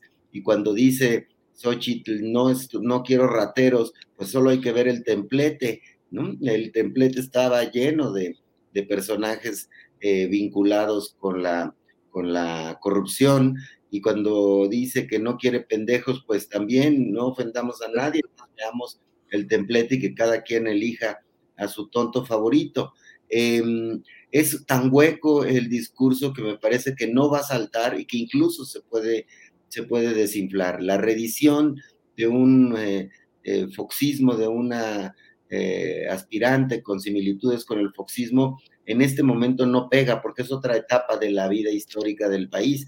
En aquel momento era ya un agotamiento extremo del PRI de, más de 70 años en el, en el poder y eh, acabábamos de pasar el 94 y una serie de, eventos políticos muy traumáticos para el país. Y en, este, en estas circunstancias me parece que las mismas encuestas, los mismos números hablan de que la vida del obradorismo todavía eh, tiene para rato. Yo no sé si dure más de cinco o seis años.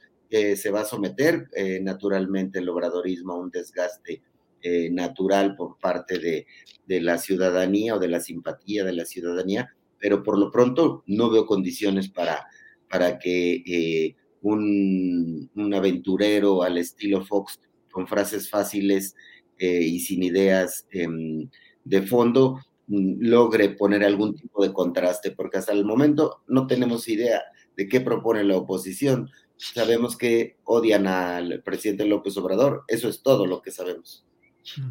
Bien, Salvador. Jorge Meléndez, em, el proceso interno de la 4T, creo yo que todos los detalles y todo el ruido que ha habido en torno al proceso de, del Frente Amplio, pues le ha servido mucho a la 4T en su proceso porque no ha habido los suficientes reflectores y micrófonos en todo lo que según varias versiones, pues ha estado cargadito de incidentes y de problemas.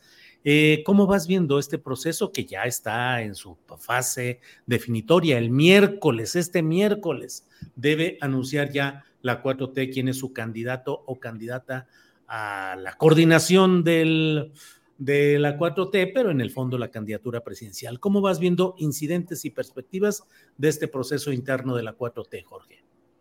Bueno, antes de pasar a eso, nada más quisiera citar una frase de Hegel que dice que las almas insatisfechas se enredan en sus contradicciones. Yo creo que es el caso de Xochitl Gálvez. Respecto a Morena, yo creo que sigue el combate ahí entre Marcelo Ebrard, que quiere pues posicionarse a como de lugar.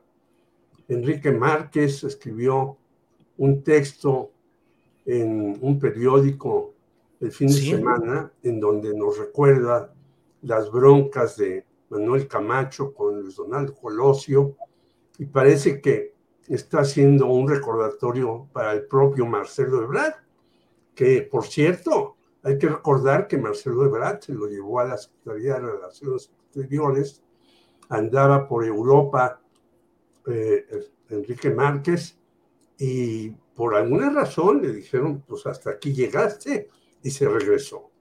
Y sí, Enrique Márquez Jaramillo, que era director de diplomacia cultural, de la Secretaría de Relaciones Exteriores, y cayó en todo aquel incidente de una agregada cultural a España pero Enrique Márquez siempre ha sido acompañante en el proceso de todo. sí, sí. Así es. bueno, pues él, él le recuerda que tuvo que decirle a ellos dos, ¿no? A Manuel Camacho y a Marcelo ya no le hagamos de tos y pidamos alguna cuestión en, de no, en donde no estemos en el ojo del huracán que podría ser la Ciudad de México, porque había sido regente de la Ciudad de México Manuel Camacho, y entonces Carlos Salinas, muy hábil, deseó relaciones exteriores. Bueno, yo creo que Marcelo está en la misma situación.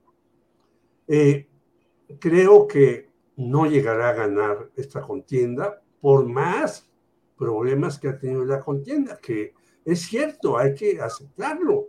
Ha sido una contienda muy problemática en donde se ha gastado mucho dinero y en donde está eh, apoyada quien yo creo que va a ganar, que es Claudia Sheinbaum, por una serie de gobernadores y demás, como lo vimos a lo largo de la campaña. Pero pues a Marcelo no le quedan salidas. Eh, yo creo que está obviamente a destiempo de todo y tendrá que ajustarse a lo que le dijo Enrique Márquez y hacer que las cosas caminen por otro sendero. Pero yo creo que con más eh, problemas, dificultades, obstáculos que haya, pues la ganadora va a ser Claudia Sheinbaum. Marcelo quedará en un segundo lugar, no sé a cuántos puntos. Y lo demás, bueno, quién sabe cómo será, pero ya no tiene mayor importancia. Y entonces aquí la pregunta que a mí me surge, que no tengo hasta el momento una contestación, es, ¿Marcelo Ebrard aceptará ser senador y jefe de los senadores, como había dicho Andrés Manuel López Obrador, que sería el segundo lugar, y el tercero, el coordinador de los diputados de la próxima legislatura?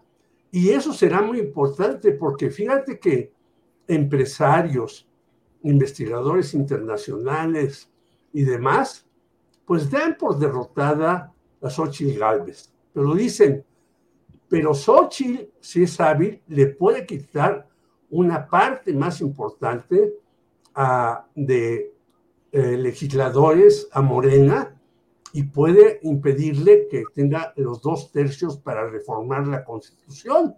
Y yo creo que ahí va a estar la gran batalla entre Morena y este famoso frente gelatinoso con una gelatinera eh, que es la capitana aparente del asunto, aunque yo insisto que los empresarios son los que están dictando y siguen dictando las órdenes de esta señora y de los que llegan.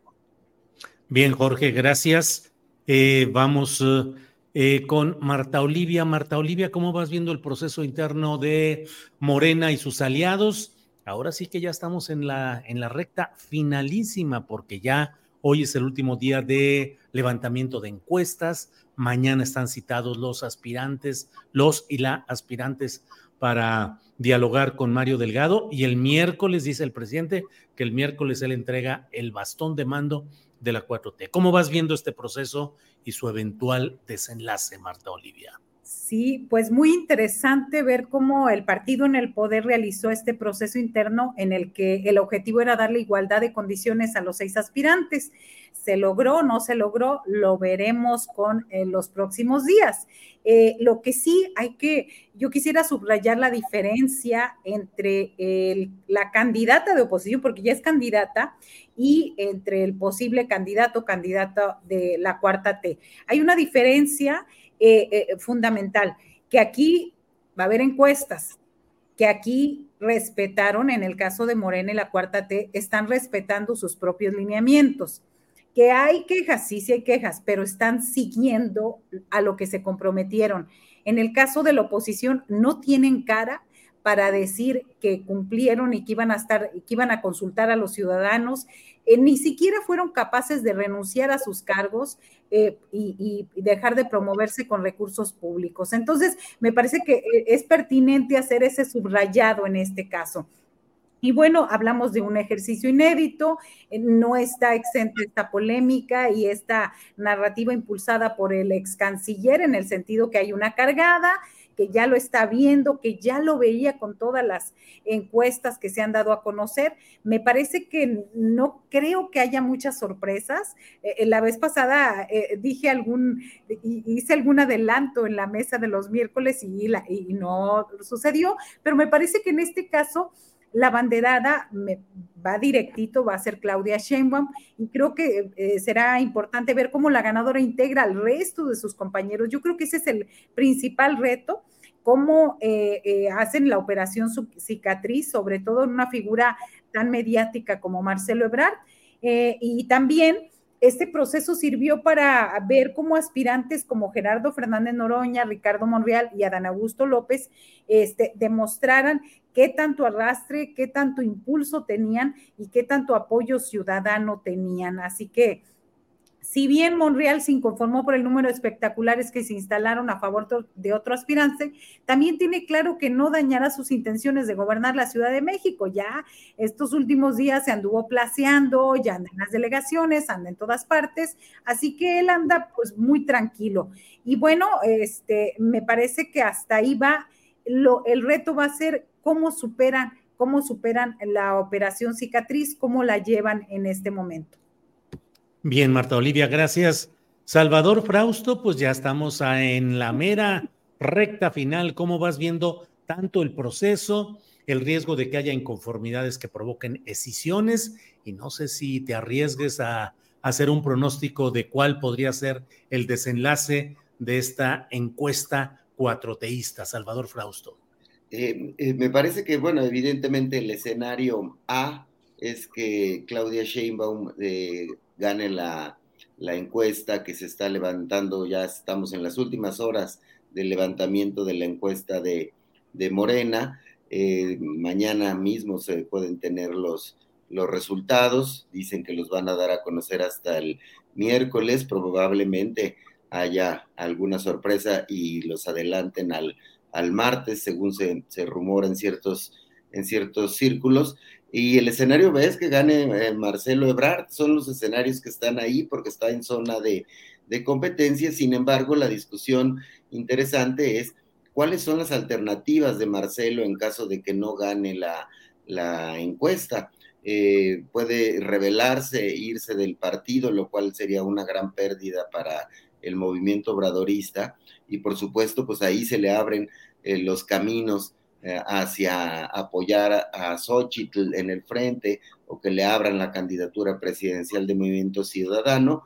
Y em, pues eso es muy riesgoso para el movimiento obradorista porque lo, lo minaría de manera, de manera importante. Otra es que acepte ser coordinador del Senado, como están eh, establecidas las reglas, alguna posición importante en el gabinete, lo cual se ve difícil porque tendría que ser eh, gobernación y subordinarse a lo que diga Claudia Sheinbaum o hacer berrinche y tomar, irse a París, que le gusta a, Marcelo aquellos aires. Em, ah, por ahí están las posibilidades, pero sobre todo veo que lo que va a ocurrir a partir del, del miércoles es una guerra de operadores políticos en las dos grandes coaliciones. Ahí van a tener que jugar de manera muy fuerte tanto los operadores políticos del frente encabezado por Morena como el frente encabezado por el PAN, porque las decisiones las van a querer cachar unos u otros. Ahí está el caso de Movimiento Ciudadano. Los alfaristas los hemos visto coqueteando con Xochitl y lo hemos, hemos visto coqueteando con el presidente López Obrador. Del lado morenista tenemos al operador político llamado Andrés Manuel López Obrador, más las otras corcholatas, si no son ganadoras, son muy buenos operadores políticos. Ricardo Monreal o Adán Augusto López, el propio Marcelo Ebrard es un operador político de excelencia. Fernández Noroña tiene eh, lo suyo por ciertos sectores. Entonces, eh, ¿cómo va a jugar a sus operadores? Y en el lado de, de Xochitl vemos a Krill, o vemos a quién, al propio Claudio X González haciendo operación política a Vito. Va a ser una guerra de operadores políticos a partir del 7 de septiembre que va a marcar la siguiente etapa de la lucha por la sucesión presidencial, además de, la pelea por la Ciudad de México, que ya se apuntó eh, Harfush, y por las gubernaturas. Ahí puede estar eh, las, los temas de negociación en el caso de Morena, sobre todo eh, para los eh, aspirantes perdedores, que personas cercanas a los suyos obtengan eh, gubernaturas. Más o menos por ahí, pero bueno, pues está muy emocionante el, el, tema. Estamos a unas horas de saber quién va a ser la corcholata. Bueno, Salvador, en la siguiente regreso contigo a ver si detallamos un poquito esto de García Harfuch, Omar, secretario de Seguridad Pública, que en una entrevista publicada hoy en la jornada dice, estoy puesto, que es la primera ocasión en la que como si ya le hubieran dado permiso para que pudiera eh, insertarse abiertamente en esta competencia, dice, aquí estoy. Por debilidad que se percibe en la Ciudad de México y dicen, echemos mano de esta que no es la carta más querida en los ámbitos del purismo morenista, o qué es lo que sucede, qué puede representar. Regresamos contigo después de ir con Jorge Meléndez y preguntarle, Jorge, el presidente de la República estuvo hoy en el informe sexto y último de Alfredo del Mazo. Intercambiaron eh, pues elogios. El presidente de la República habló muy bien de Alfredo del Mazo y Alfredo del Mazo igual.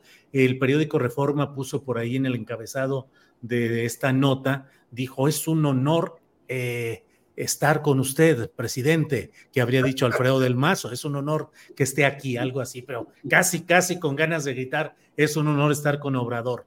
Em, yo tengo mis asegúnes sobre este tema, que ya los expresé hace ratito. Tengo una opinión muy crítica de lo que ha sido, me parece a mí, el muy eh, defectuoso eh, ejercicio de gobierno de lo que yo siempre he dicho que ha sido un holograma en el Estado de México, Alfredo del Mazo, que nomás parece estar ahí, pero ha dejado que haya corrupción, ya haya injusticia, haya todo. Pero en fin, Jorge Meléndez, ¿cómo has visto ¿Cómo ves este tema en el que hoy estuvo el presidente en el informe e intercambió elogios, reconocimientos con Alfredo del Mazo? Jorge.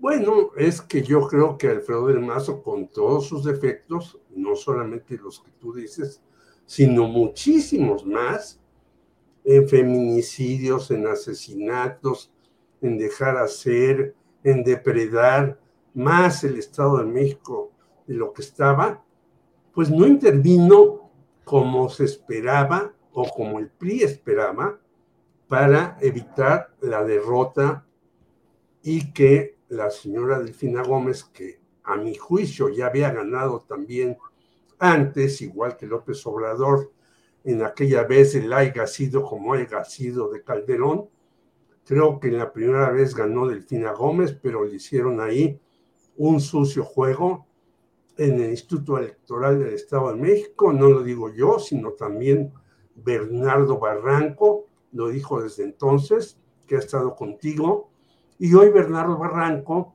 también señala que, pues, cómo desmontar al grupo Atlacomulco, que es un grupo poderosísimo.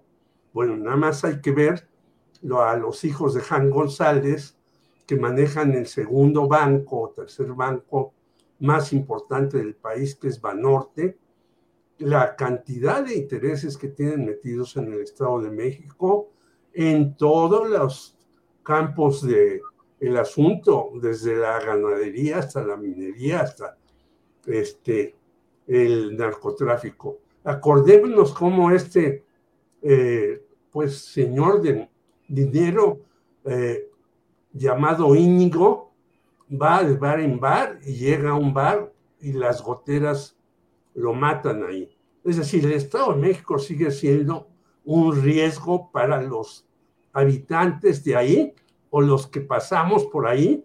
Incluso antes estaba un barapén donde un señor Ríos Galeana, que era además cantante de palenques, era una, autoridad ahí y asaltaba bancos, etcétera. Es decir, es tremendo lo que sucede en el Estado de México. Yo he ido por ahí varias veces a Chimalhuacán y los señores que manejan el comercio son peores que los narcotraficantes y demás. Bueno, este señor del Mazo, que sí tenía un apoyo por el famoso salario o la tarjeta rosa que él inventó para las mujeres, no se quiso meter tanto como lo exigía Alito y compañía, y por eso yo creo que López Obrador va dice, bueno, pues váyase a España quizás, y allá se encontrará a su amigo Enrique Peña Nieto y algunos más,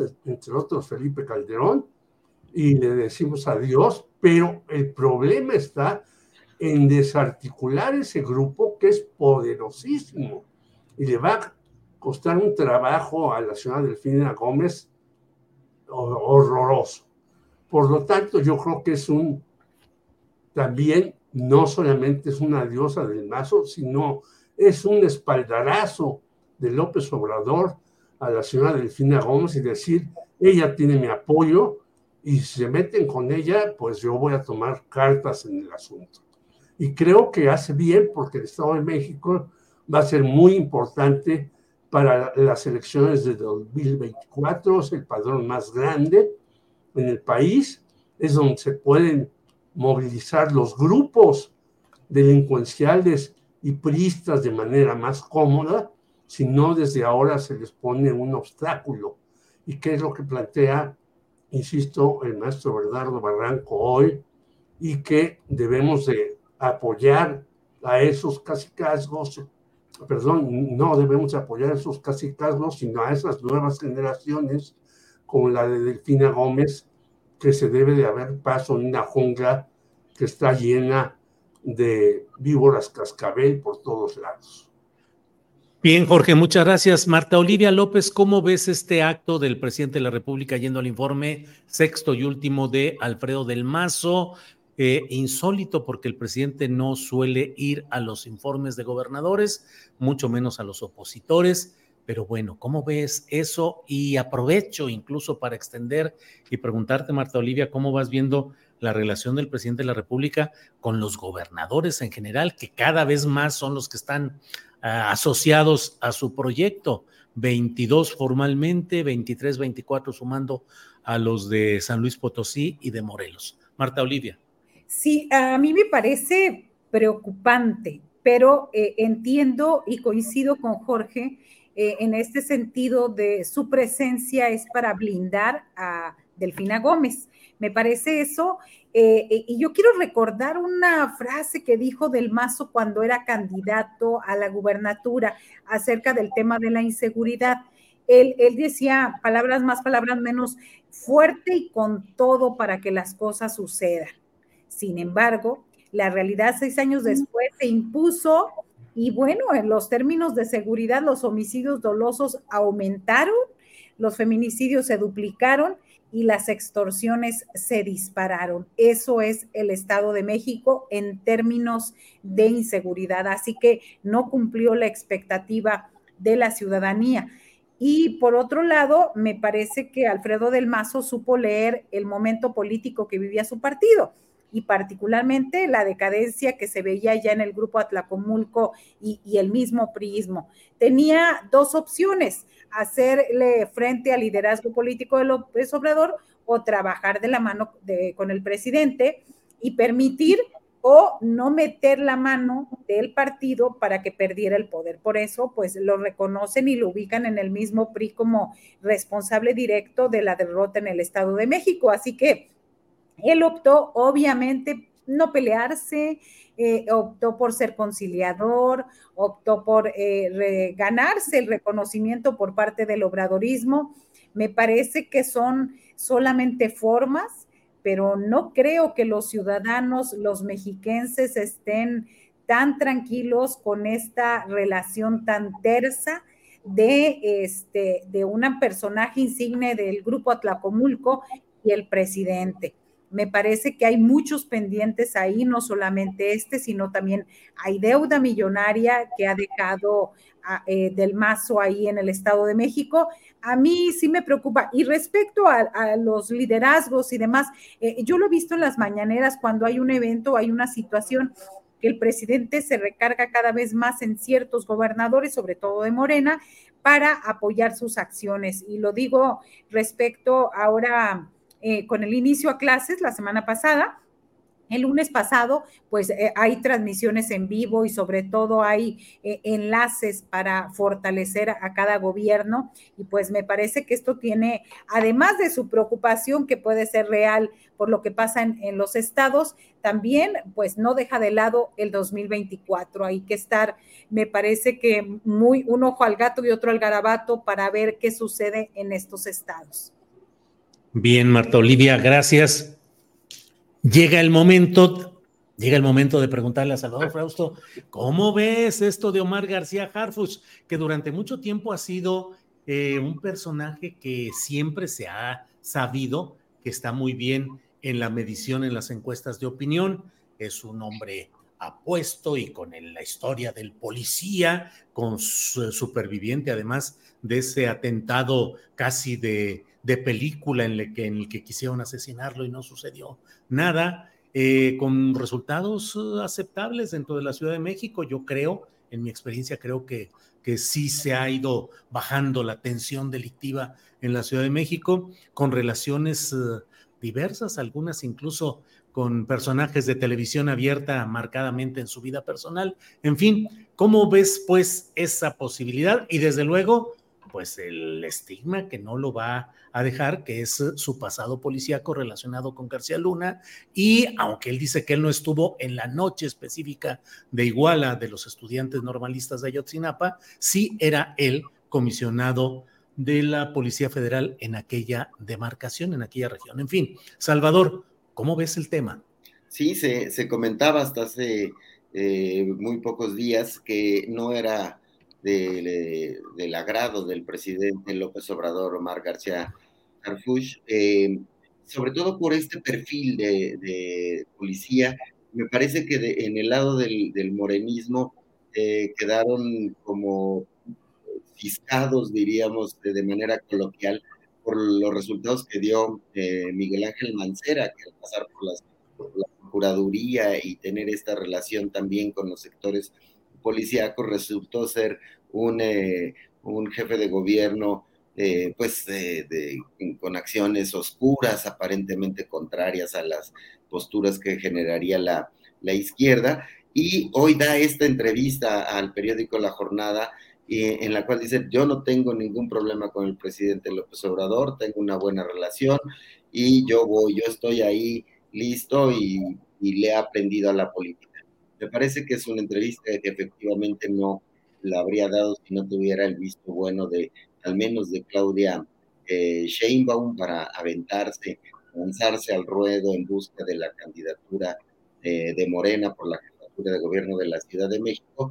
Y se decir también que eh, era un, un, alfil que había que rompase en caso de incendio, que solo en una circunstancia de mm. mucha dificultad había que eh, postular a, a Harfush, porque sí, en las encuestas él va muy arriba que los demás, parecería invencible, yo he escuchado a, a varios políticos de la oposición, incluidos algunos de los que aspiran a él, al puesto, tenerle mucho cuidado, mucha distancia a, a Harfush.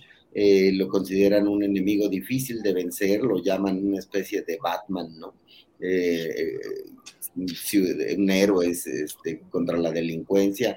Las cifras contra la delincuencia, por lo menos, bueno, pues no por lo menos, en muchos rubros han bajado en homicidios, en feminicidios, en otros no, pero en algunos sí, indicadores como estos sí ha caído la, la incidencia delictiva en la Ciudad de México y pues es un candidato carismático, eh, está ahí, dice voy y eso pues mueve también muy fuerte el tablero político en la Ciudad de México.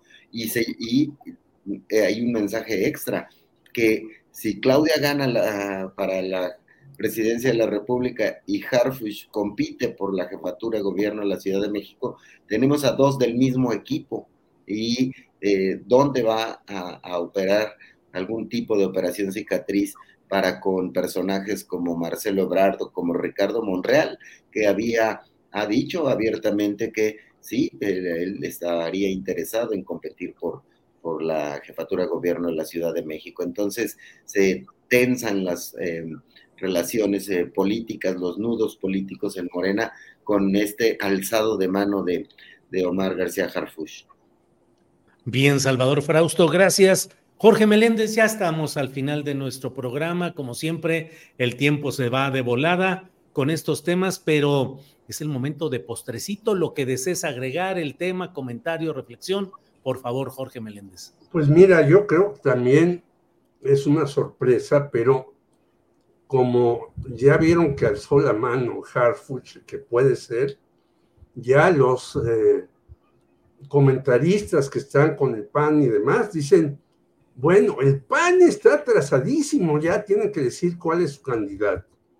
Primer lugar. En segundo lugar, a pesar de que el señor Ricardo Monreal, pues ha dicho, yo me someto a lo que sea y anda placeándose por toda la Ciudad de México, pues yo creo que no es mucho de fiar porque ya tuvo encuentros bastante serios con López Obrador y quizás no será para él la Ciudad de México. Algunas personas me han dicho, si es Clara Brugada, que también es del equipo de Claudia Sheinbaum, no lo olvidemos, pues puede ganar porque tiene tres veces, eh, ha tenido tres veces el mando en Iztapalapa, de Iztapalapa son muchos votos y casi, casi Iztapalapa vencerá en toda la Ciudad de México.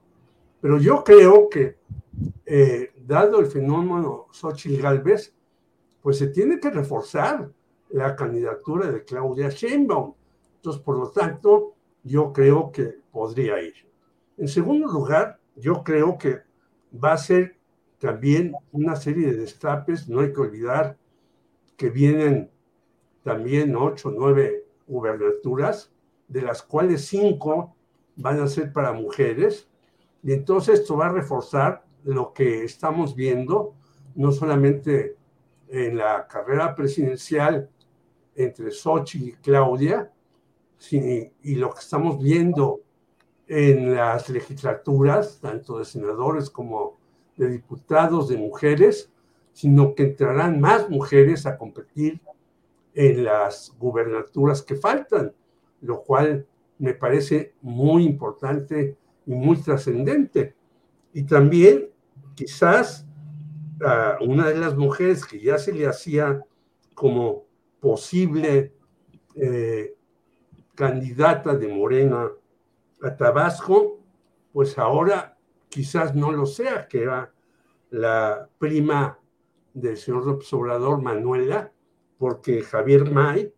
Aunque pues ella va en Chiapas, por Chiapas, Jorge. Eh, ah. Manuela Obrador va por Chiapas. Bueno, pero de todas maneras. Bueno, aspira por Chiapas. sí, aspira.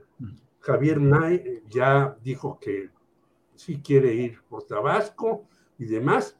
Entonces, eh, estamos en una situación muy complicada y muy revuelta y los que tengan los mejores equipos van a poder ascender o descender. Yo digo, por eso insistía en el caso de Xochitl, que puede descender con ese equipillo que llevó a Vicente Fox y que bien dice Salvador Frausto, bueno, eran otros tiempos y otros años y ahora ya no es lo mismo en estas condiciones. Bien, gracias Marta Olivia. Postrecito, por favor. Sí, eh, pues esto de Javier May me recuerda a, también eh, su intención de ser candidato, pero también él ha dicho muy claramente que si eh, Octavio Romero López, actual director de Permex, considerara de si él dice que quiere ser candidato, él se haría a un lado. A mí me parece eso eh, eh, lo, comentable de este caso. Y bueno, la última hora es de que Luis Donaldo Colosio Riojas acaba de revelar o acaba de declarar que no buscará la candidatura presidencial por Movimiento Ciudadano en este 2024 porque dijo que no quiere ser el aspirante que divida a la oposición. Me parece que es interesante ahora hacia dónde se va MC, lo veremos, lo veremos en los próximos días. Así es, Marta Olivia, muchas gracias. Y efectivamente, Luis Donaldo Colosio Murrieta ha dicho que él ya ha dicho que no, que no va a ir, lo dio en una conferencia frente a Agustín Basabe, quien fue presidente del PRD, eh, político que fue diputado federal priista, embajador de México en Irlanda. Eh, es decir, Agustín Basabe, que no deja de ser alguien, es muy significativo porque Basabe es uno de los personajes que ha impulsado mucho la carrera de Luis Donaldo Colosio y del el propio hijo de Agustín Basabe, del mismo nombre y apellido, eh, que están en esa. Entonces, casi, casi como que es un, una postura oficial en la cual dice, no, no iré porque necesito madurar y no quiero ser factor de división en la oposición. Salvador Frausto, por favor, postrecito para ir cerrando este changarro. Pues sí, nada más de mirar también con mucha atención lo que va a pasar con la naranja partida. Em, hacia dónde van a jalar los, eh, la gente de Alfaro, de Jalisco, eh, la prudencia con la que se está moviendo, eh, pero también con mensajes de Luis Donaldo Colosio, diciendo, bueno, pues suposiciones me quedo, pero yo no estoy muy de acuerdo en la posición eh, de Dante. Eh, esos cálculos van a ser también muy interesantes porque están eh, sometiendo a mucha presión al partido, a Movimiento Ciudadano, en la rebatinga.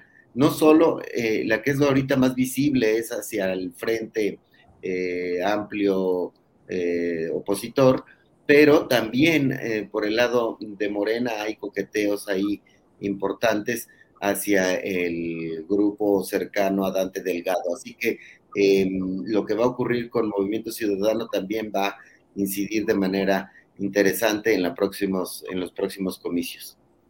Bien, pues muchas gracias a los tres, muchas gracias Jorge Meléndez y buenas tardes. Eh, buenas tardes a los tres también y a la audiencia. Espero que nos veamos la próxima semana ya con barba morada con barba morada y ya con candidaturas presidenciales definidas. Eso sí, No fallará, eso sí. Ya veremos la cromática de esos días. Gracias, Jorge. Marta Olivia, gracias, solidaridad, afecto, respeto, lo sabes, a tu trabajo. Un saludo a Ángel Nakamura, otro gran periodista tamaulipeco, y a ti, Marta Olivia. ya vemos que en Estados Unidos también hay censura, porque luego que veas. se dice la censura en México, no es que en otros países. No, allá también hay una gran censura. Y lo acabamos de escuchar de labios de Marta Olivia. Marta Olivia, gracias, buenas tardes. Gracias, muy buenas tardes a los tres. Gracias. Salvador, gracias y buenas tardes. Buenas tardes, solidaridad también para Marta Olivia y mi afecto y abrazo para los tres. Hasta pronto. Gracias, hasta pronto. Gracias, gracias por acompañarnos. No se vaya, todavía tenemos algunos breves comentarios relacionados con eh, particularmente este tema de Luis Donaldo Colosio Riojas, que en esta conferencia, eh, a pregunta hecha por Agustín Basabe, dijo, mi respuesta es no. Mi respuesta, digo, nunca lo he manifestado, pero siempre lo he dado a entender bastante claro me propuse esperar que fueran los tiempos legales. Em, yo respeto mucho mi trabajo, mi encargo, como para estar constantemente distraído por cosas que todavía no ocurren. Y dijo que su respuesta es no por tres razones. La primera de ellas es porque no es el momento adecuado. Tengo muy poco tiempo de haber ingresado a lo público. Hay muchas cosas que necesitan madurar, empezando por mi persona, en muchos aspectos de mi vida como padre, como esposo, como amigo y por supuesto como servidor público. Hay que reconocerlo, es un proceso de maduración, de aprendizaje. Y finalmente, que sea un momento donde socialmente tenga yo esa confianza de la gente. Y en segundo lugar, porque no quisiera ser yo la persona que divida a una oposición que tiene genuinas intenciones de recalibrar el rumbo de México. No voy a entrar a esas eh, riñas inconsistentes. Dijo finalmente una razón muy egoísta, la más egoísta de todas, pero creo que es la más importante. Mis hijos están pequeños, son mi mundo entero y necesitan un papá y este es el momento para estar con mis hijos. Eso ha dicho Luis Donaldo Colosio Riojas, quien perdió a muy temprana edad a su padre Luis Donaldo Colosio Murrieta y a su madre eh, pues en las circunstancias de aquel México del cual todavía muchas consecuencias políticas se siguen viviendo hasta estos momentos, em, eh, pues con todo lo que, lo, que, lo que hemos ido viviendo. Luis Donaldo Colosio Riojas, hijo de Luis Donaldo Colosio Murrieta, eh, y fundamentalmente de, y, su madre Diana Laura eh, Riojas. Bueno, pues vamos a seguir adelante. Eh, recuerde que hoy tenemos, hoy tenemos a las 5 de la tarde a Paco Cruz con sus videocharlas cruzadas. La verdad, asista, escúchela, siempre son muy interesantes porque es una biblioteca andante o parlante. Eh, Paco Cruz y establece cosas muy interesantes en la vida política de nuestro país. Por otra parte, hoy a las 8 de la noche está Claudia Villegas y su equipo de la revista Fortuna en el programa eh, Economía Social. Todo aquí, aquí en el canal Astillero. Y a las nueve de la noche yo estoy con usted de regreso con una videocharla astillada. Por hoy le doy las gracias, muchas gracias por acompañarnos, apreciamos mucho que esté con nosotros y vamos para adelante siempre, caminando. Gracias.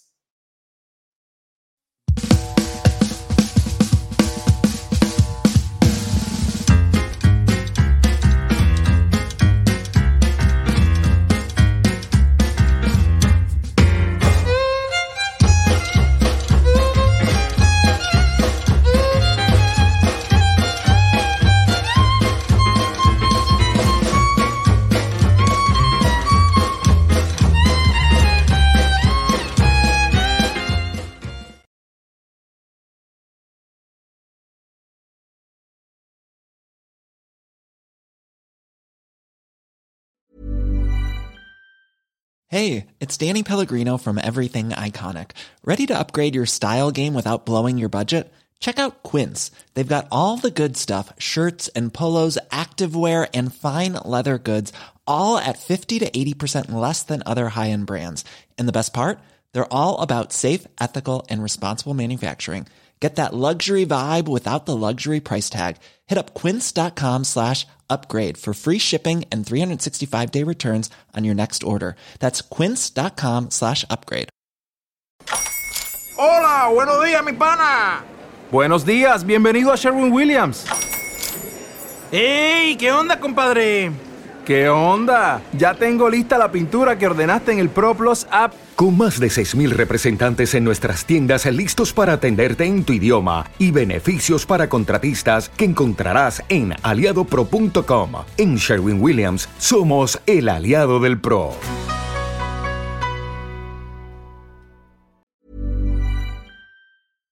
Para que te enteres del próximo noticiero, suscríbete y dale follow en Apple, Spotify, Amazon Music Google o donde sea que escuches podcast. Te invitamos a visitar nuestra página julioastillero.com.